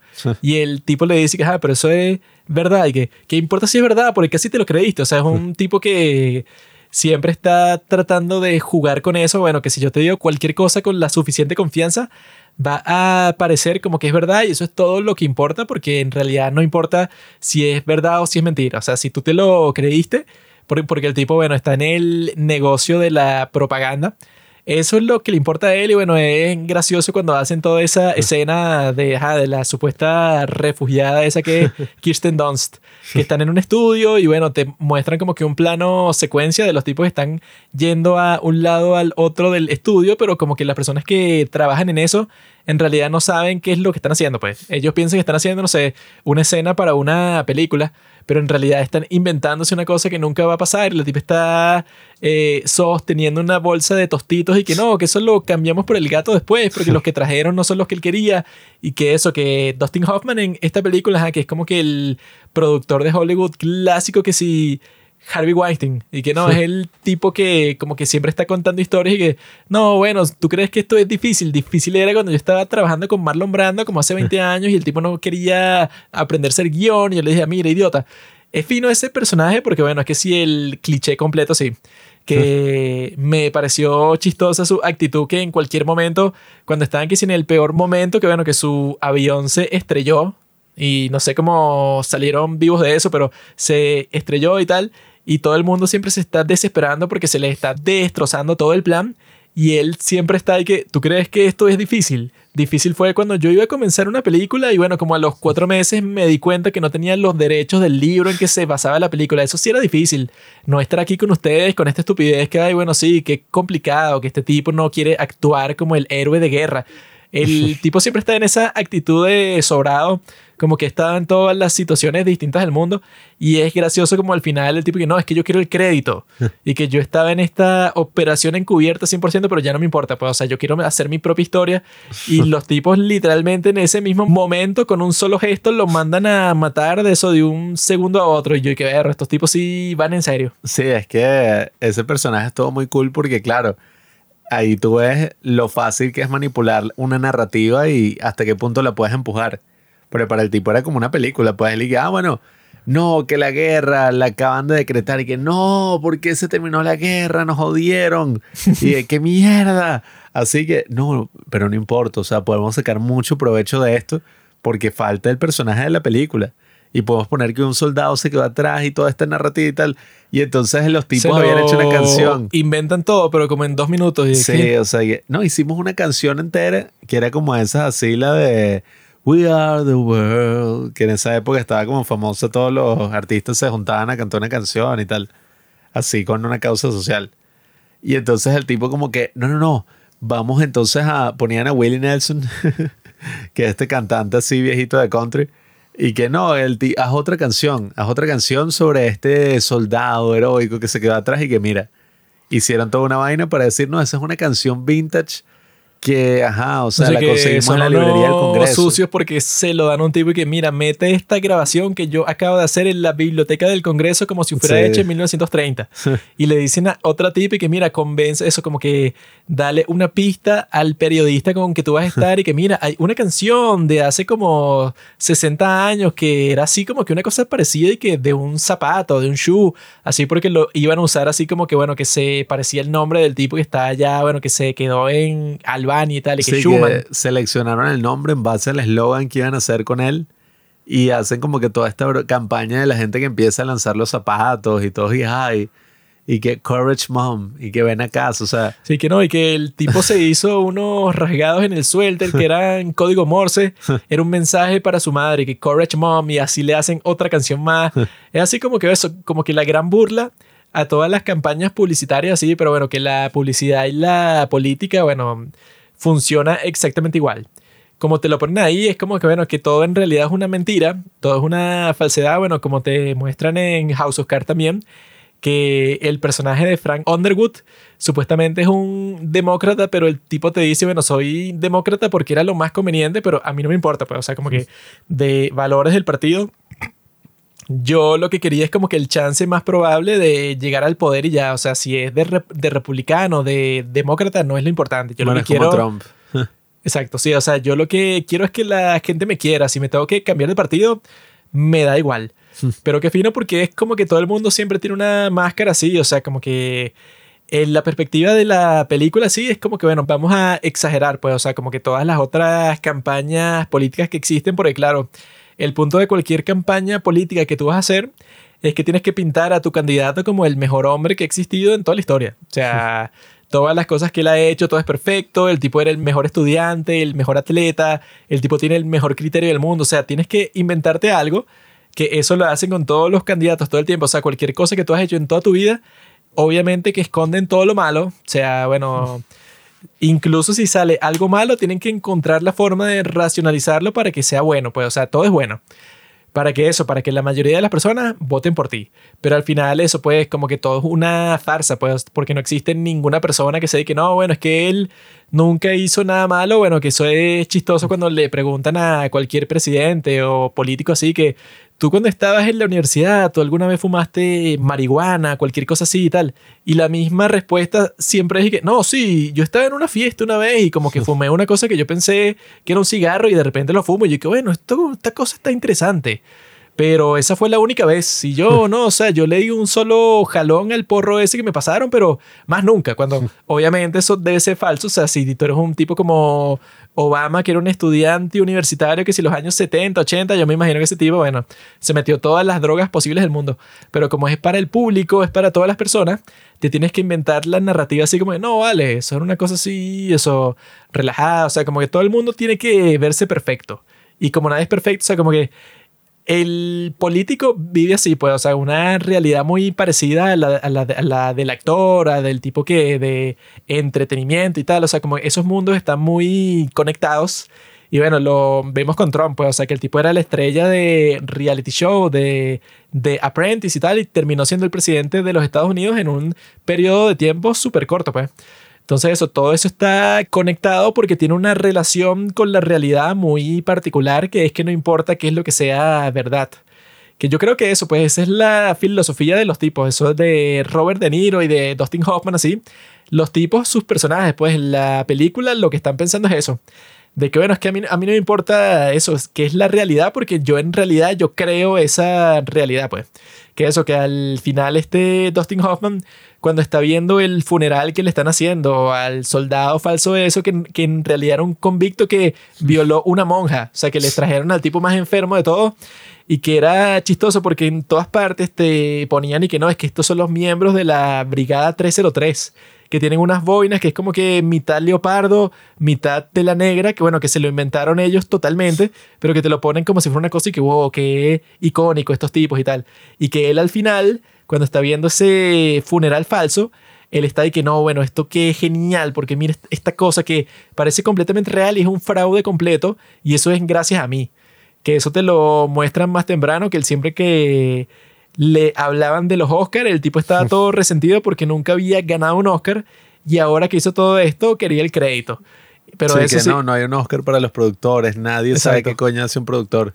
Y esa fue la parte más graciosa para mí cuando matan a ese Schumann, que bueno, que un granjero le mete un escopetazo porque se quería violar a su hija cuando aterrizaron en el medio de la nada. O sea, sí se ponen bien locos ahí con esa historia y les queda genial porque es así eso, pues, o sea, como que buscándose la exageración más enferma, o sea, que, que ya al final ya es súper gracioso lo que están intentando hacer y bueno, que este Dustin Hoffman cuando ve que lo matan, lo que hace es reírse, pues, o sea, porque el tipo ya está como que en otro estado así, bueno, que incluso cuando le disparan la primera vez, él y que no, no hay problema, sigue vivo y el granjero le dispara una segunda vez y él y que olvídense de eso, ya está muerto, o sea, pero no está llorando, no está triste, o sea, se está riendo. No, y que el tipo constantemente uno se imagina que el tipo está pensando en todas las cosas que puede crear en base a esa historia, pues, y que si le disparé, no, no importa, es que él fue herido en la guerra y no sé qué, porque como al final es falso todo, o sea, y se lo sacaron todo el culo.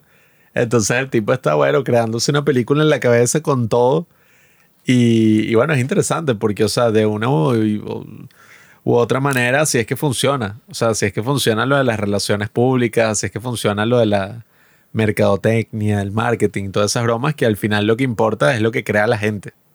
O sea, no necesariamente la verdad.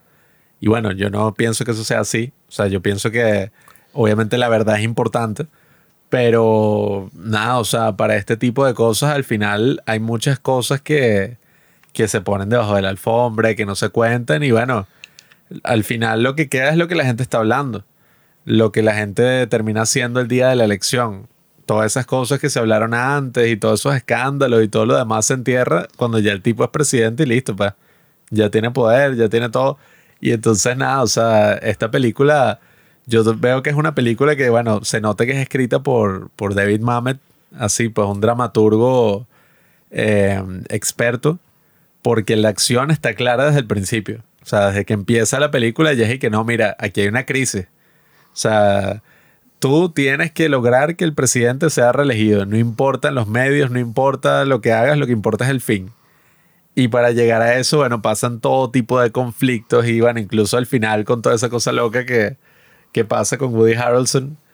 Y que toda esta broma, bueno. Chistoso eso, pues, o sea, que estar en una conspiración toda loca en donde todo es mentira y la asistente del presidente está obsesionada todo el tiempo y que no, pero la actriz que contrataron para ser de la refugiada falsa, esa no es una inmigrante ilegal, ¿verdad? Porque si es así, sería terrible para el presidente porque él está completamente en contra de la inmigración ilegal. Entonces yo tengo que eso, que estar consciente todo el tiempo de si hay alguna persona que está trabajando para esta conspiración en donde todo es mentira y todo es falso, para ver que eso, que no nos metamos con ninguna persona así y al final el tipo que les da eso, pues, o sea, que lo transporta al final en su cosechadora y que no, pero esto como que todo va a salir mal porque ese tipo resulta ser un inmigrante ilegal también.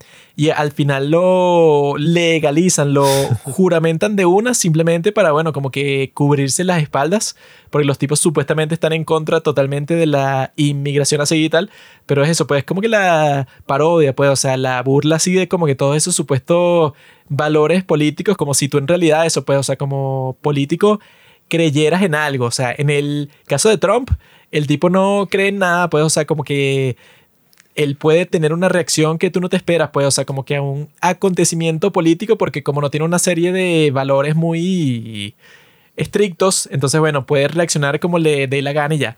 Y ese es el caso siempre, pues, o sea, como que lo, que se asume si tú eres presidente es que no llegaste ahí porque, ah, porque eres un tipo súper puro y tal, sino que lo que se supone es que tú hiciste tratos que sí con todas las personas, pues, o sea, como que cuando llegas al puesto más alto de todos, todo el mundo supone que estás medio comprometido con, no sé, con cientos de personas. Entonces no es que tú tienes una ideología muy formal así, bueno, que es lo que pasó con mi gran amigo Javier Milei, pues. Que es que el tipo y que no, es que él había prometido que él era un libertario completamente, bueno, que ya tenía una agenda que iba a ser exactamente así, pero tuvo que pactar con los del otro partido, los de Juntos por el Cambio, entonces ya las cosas que él iba a hacer no son tan radicales y tal, y que bueno, o sea, esta es tu primera elección que ves en toda tu vida, o que, porque obviamente que así funciona con todos los políticos todo el tiempo. O sea, si tú quieres llegar a ser presidente, pues que ese es el, el premio más alto de todos, se supone que tú cuando llegas ahí, bueno, tendrás que moderarte un poco y las cosas que tú en realidad quieres hacer tendrán que esperar porque, bueno, tienes que cumplir los favores que prometiste y tal y tal y tal. O sea, eso es lo más normal del mundo. Y claro, eso lo que implica es que, bueno, que tú no tienes como que, ah, no, sí, él no negocia con nadie porque él quiere que todo se cumpla exactamente así. O sea, que es lo que le exigían a Milei. Y que no, que él dijo en campaña que, que antes de agregar o aumentar un impuesto se corta un brazo. Y ya en estos días subió un impuesto. Entonces fue como que no, ¿y por qué no te has cortado el brazo y tal? Y bueno, te puedes burlar de él por eso, bueno, porque sí lo dijo. Pero obviamente que bueno, que las cosas que tú dices antes de estar en el poder y cuando llegas al poder, viendo eso, como que todo este estado profundo que te muestran en esta película, es como que bueno, hay razones por las cuales las cosas no funcionan de la misma forma sino que ya cuando estás en el poder, en, el caso bueno, de que lo quieras mantener, pues, o sea, para que tengas tu segundo periodo, tienes que básicamente hacer un trato con el diablo. Y el diablo en este caso, bueno, son Robert De Niro y Dustin Hoffman. Y los tipos hacen unas buenas actuaciones. Yo creo que mi personaje preferido es eso, es el de Dustin Hoffman, porque el tipo cualquier cosa que pase, pues, o sea, se estrelló el avión, mataron al tipo que era el héroe de guerra y el tipo no se pone triste por un segundo, o sea, los otros dos están desesperados. Mientras Dustin Hoffman y que no, bueno, no, ustedes creen que esto es malo. Yo hace como cinco años estaba tratando de hacer una película y se nos terminó el presupuesto. Eso sí era difícil. Es un tipo, bueno, con toda la experiencia del mundo súper positivo que yo creo que tú necesitas un tipo así para cualquier cosa que vas a hacer, pues.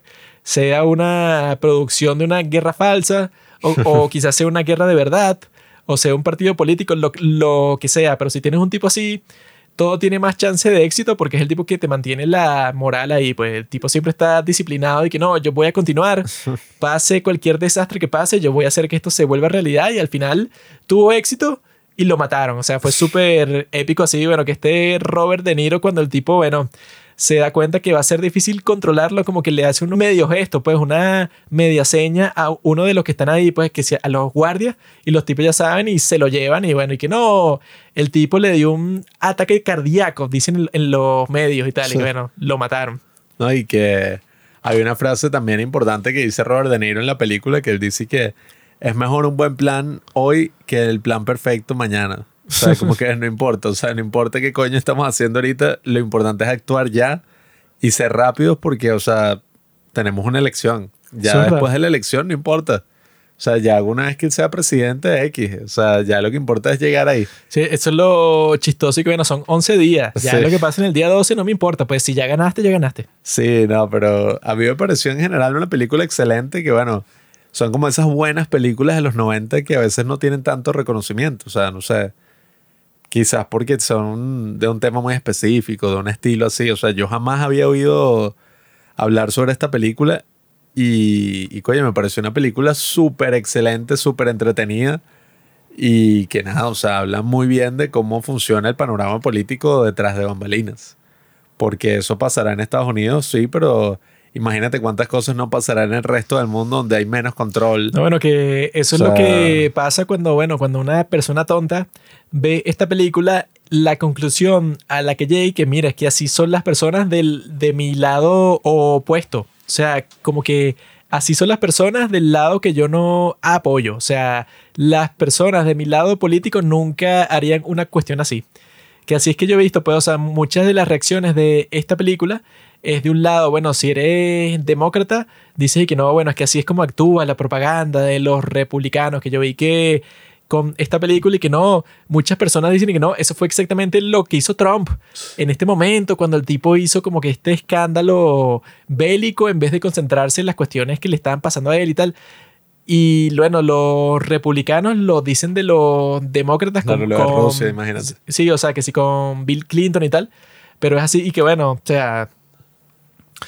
Em, yo creo que la realidad es que no, es que esto no es que lo hace un lado, o sea, que esto es la naturaleza de todo el juego. O sea, que cualquiera lo hace, pues, o sea, cualquiera quiere ganar de todas, todas. Y entonces tú vas a tratar de, bueno, de cualquier escándalo, sobre todo para una elección, vas a tratar de hacer como que no existe. Y si te descubren, bueno, te vas a inventar otra cosa o vas a tratar de sacar de contexto todo para que la gente no te acuse. O sea, esto no es que lo hace un lado político, no es que lo hace izquierda, la derecha o lo que sea, sino es que así funciona todo el sistema. O sea, todo el punto es que el premio mayor es ganar y entonces, bueno, ahí están dispuestos a hacer todo lo que puedan para ganar. No importa eso, pues, o sea, si es una cosa tan loca como te muestra en la película de inventar una guerra que no existe con un productor de Hollywood, o sea, están dispuestos a, a todo. O sea, que yo creo que eso es lo que al, final como que eh, funciona, pues, o sea, como mensaje de esta película, sí. Que es que eso, eso no es cuestión de un lado político y que no es que los conservadores, porque vi mucho eso, pues, o sea, con esta película por internet, muchas personas y que no, bueno, es que esto fue exactamente, o sea, esta película nos advertía de personas como Trump y que no, personas que se van a aprovechar de esas cosas corruptas del, del sistema, como si nada de eso hubiera sido hecho antes de, Trump, cuando las cuestiones así, bueno, han existido por siempre y bueno, esos grupos que tú tienes para que cuando exista cualquier escándalo, bueno, lo barran por debajo de la alfombra. Eso habrá existido por toda la historia de la política. Eso no es nada nuevo. No, y que literalmente utilizaron el nombre y la frase de, de Whack the Dog quedó así en la política fue por lo que pasó con Bill Clinton que decían como que, bueno, mira, o sea, el tipo está haciendo exactamente lo que pasó en esta película. Que fue como una gran coincidencia, o sea, fue literalmente una semana después que se destapó todo este escándalo que, oye, ha sido uno de los grandes escándalos de, de la presidencia norteamericana. Y sí, pues, o sea, el tipo desvió toda la atención con esta otra, eh, todas estas acciones militares, porque literal era así, pues, y que no, el tipo como que lo iba a ser la audiencia donde la tipa iba a contar todo y por coincidencias de la vida el tipo se lanzó con esta acción militar así, que tú dices que bueno, es una locura. Entonces, no sé, o sea, yo creo que es una película excelente, más allá de las buenas actuaciones, del buen guion, o sea, de todo que, o sea, de verdad todo me pareció impecable. Yo creo que es una película que habla muchísimo de cómo funciona la política, cómo funcionan las relaciones públicas.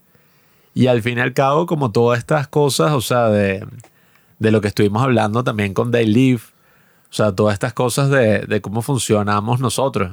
O sea, cómo funciona el público, ¿no? O sea, cómo podemos ser fácilmente manipulados, cómo podemos estar así un poco alienados, ¿no? En, la actualidad. Y, y, bueno, la importancia de estar consciente de todo esto, sobre todo en algo tan importante como la política, o sea, donde eso es el pan de cada día. O sea, donde lo importante en la política es eso, o sea, qué es lo que cree la gente, qué es lo que piensa, la ideología, qué es lo que está, bueno, o sea, eh, en medio de todas estas cuestiones, o sea, que dependiendo de tu ideología, bueno, tú interpretas el mundo de una manera distinta. Y dependiendo de la ideología que, que esté así, pues, en el discurso eh, mainstream, o sea, eso va básicamente a regir todo. O sea, qué cosas se pueden decir, qué cosas son vistas así como cosas de mal gusto, o sea, qué cosas te van a, sacar de, tu círculo social. Entonces, nada, o sea, yo creo que estas son dos películas excelentes, o sea, hicieron un gran combo para tratar el tema de la política. They Live, por una parte, como hablamos, o sea, si tú la ves en la actualidad, puedes, bueno, ver como todas las cosas que ellos estaban hablando y, y quizá denunciando. En los 80, bueno, o sea, ahora están presentes en nuestro día a día con esteroides. O sea, y por eso es aún más importante verle, hablar de ella. Y esta otra de Wack the Dog, yo creo que, oye, en el contexto eh, político americano, o sea, con todo esto que ha pasado con Trump y, todas estas cosas así políticas, creo que también, o sea, tuvo muchísima relevancia. Y en general, o sea, yo creo que nos da un, un gran panorama de cómo funcionan las campañas políticas, cómo funciona todo este tema de la ideología, que muchas veces ni siquiera importa cuál sea, porque tú puedes tener una ideología de derecha, de izquierda, o sea, lo que sea, pero a ti en verdad lo que te importa es procurarte el poder. Y, eso es lo que vemos acá. O sea, los tipos en verdad no les importa por quién están trabajando o por qué. Ellos lo que les importa es lograr su objetivo. Y, y lograr un objetivo que, bueno, como dice Robert De Niro en una escena cuando habla con el tipo de la CIA, y que no, o sea, para mí, o sea, este es mi trabajo. Para mí mantener mi trabajo es tan importante como ganar una guerra, como el público, los ciudadanos estadounidenses. O sea, al final es mi estilo de vida. Y yo estoy defendiendo mi estilo de vida, no importa el que sea, o sea, lo corrupto que sea. Y el tipo ahí da una justificación para hacer, imagínate, o sea, una guerra que ni siquiera existe, pues, o sea, una vaina, bueno. Esta película es simplemente sobre el sueño americano. O sea, tú tienes que hacer todo lo posible para defender tu país. No importa si es legal, si es ilegal, si es bueno, si es malo. Tú eres un patriota y tú tienes la responsabilidad de que bueno, los intereses de mi país son estos. Tiene que pasar todo, bueno, no me importa si tengo que matar a 100 niños. Tiene que pasar exactamente eso para que se cumpla. Y eso es lo que garantiza la seguridad y el dominio futuro de los Estados Unidos en todos los asuntos nacionales y geopolíticos. Por eso es que yo creo que eso, o sea, mi ideología como tal es que soy pro América. No me importa más nada. O sea, si me preguntan, no, si tú estás a favor de esto o lo otro, yo lo que te pregunto, bueno, ¿cuál es la posición de América de los Estados Unidos? No de América, el continente, de América, de los Estados Unidos. ¿Cuál es la posición de ella? Bueno, esa es la posición que yo apoyo y ya. Yo no me voy a meter con que no, que es legal, que es ilegal, no, que eso es inmoral. No me importa. O sea, esa es mi posición con respecto a todos los asuntos habidos y por haber desde el presente hasta el futuro. No me importa. Eso es lo que yo tengo que decir sobre esto de la política y lo dejo así para que, bueno, que todo el mundo sepa exactamente cuál es mi posición, que nadie tenga dudas, porque eso es lo que tenemos que hacer, como dice la, una de las canciones principales pues, de esta película. Hay que defender el sueño americano, la libertad, la prosperidad, el capitalismo, la libertad, libertad, libertad. Ese es lo que representa los Estados Unidos, el águila. El águila está volando por el bosque. Así es que yo les digo a todos amigos, si eres pro América, eres de los míos. Si eres anti-América, bueno, tienes que morir en el infierno. Y el ejército de los Estados Unidos se va a asegurar que lo hagas si tratas de hacer una revolución comunista en cualquier país del mundo. Bueno, estás en peligro de que te, que te llegue el águila de la libertad. Y yo voy a estar ahí administrando tu país de mierda como eso, como el representante de los Estados Unidos. Eso es lo que yo quiero hacer en el futuro. Y si no te gusta, bueno, mala suerte, pero así son las cosas.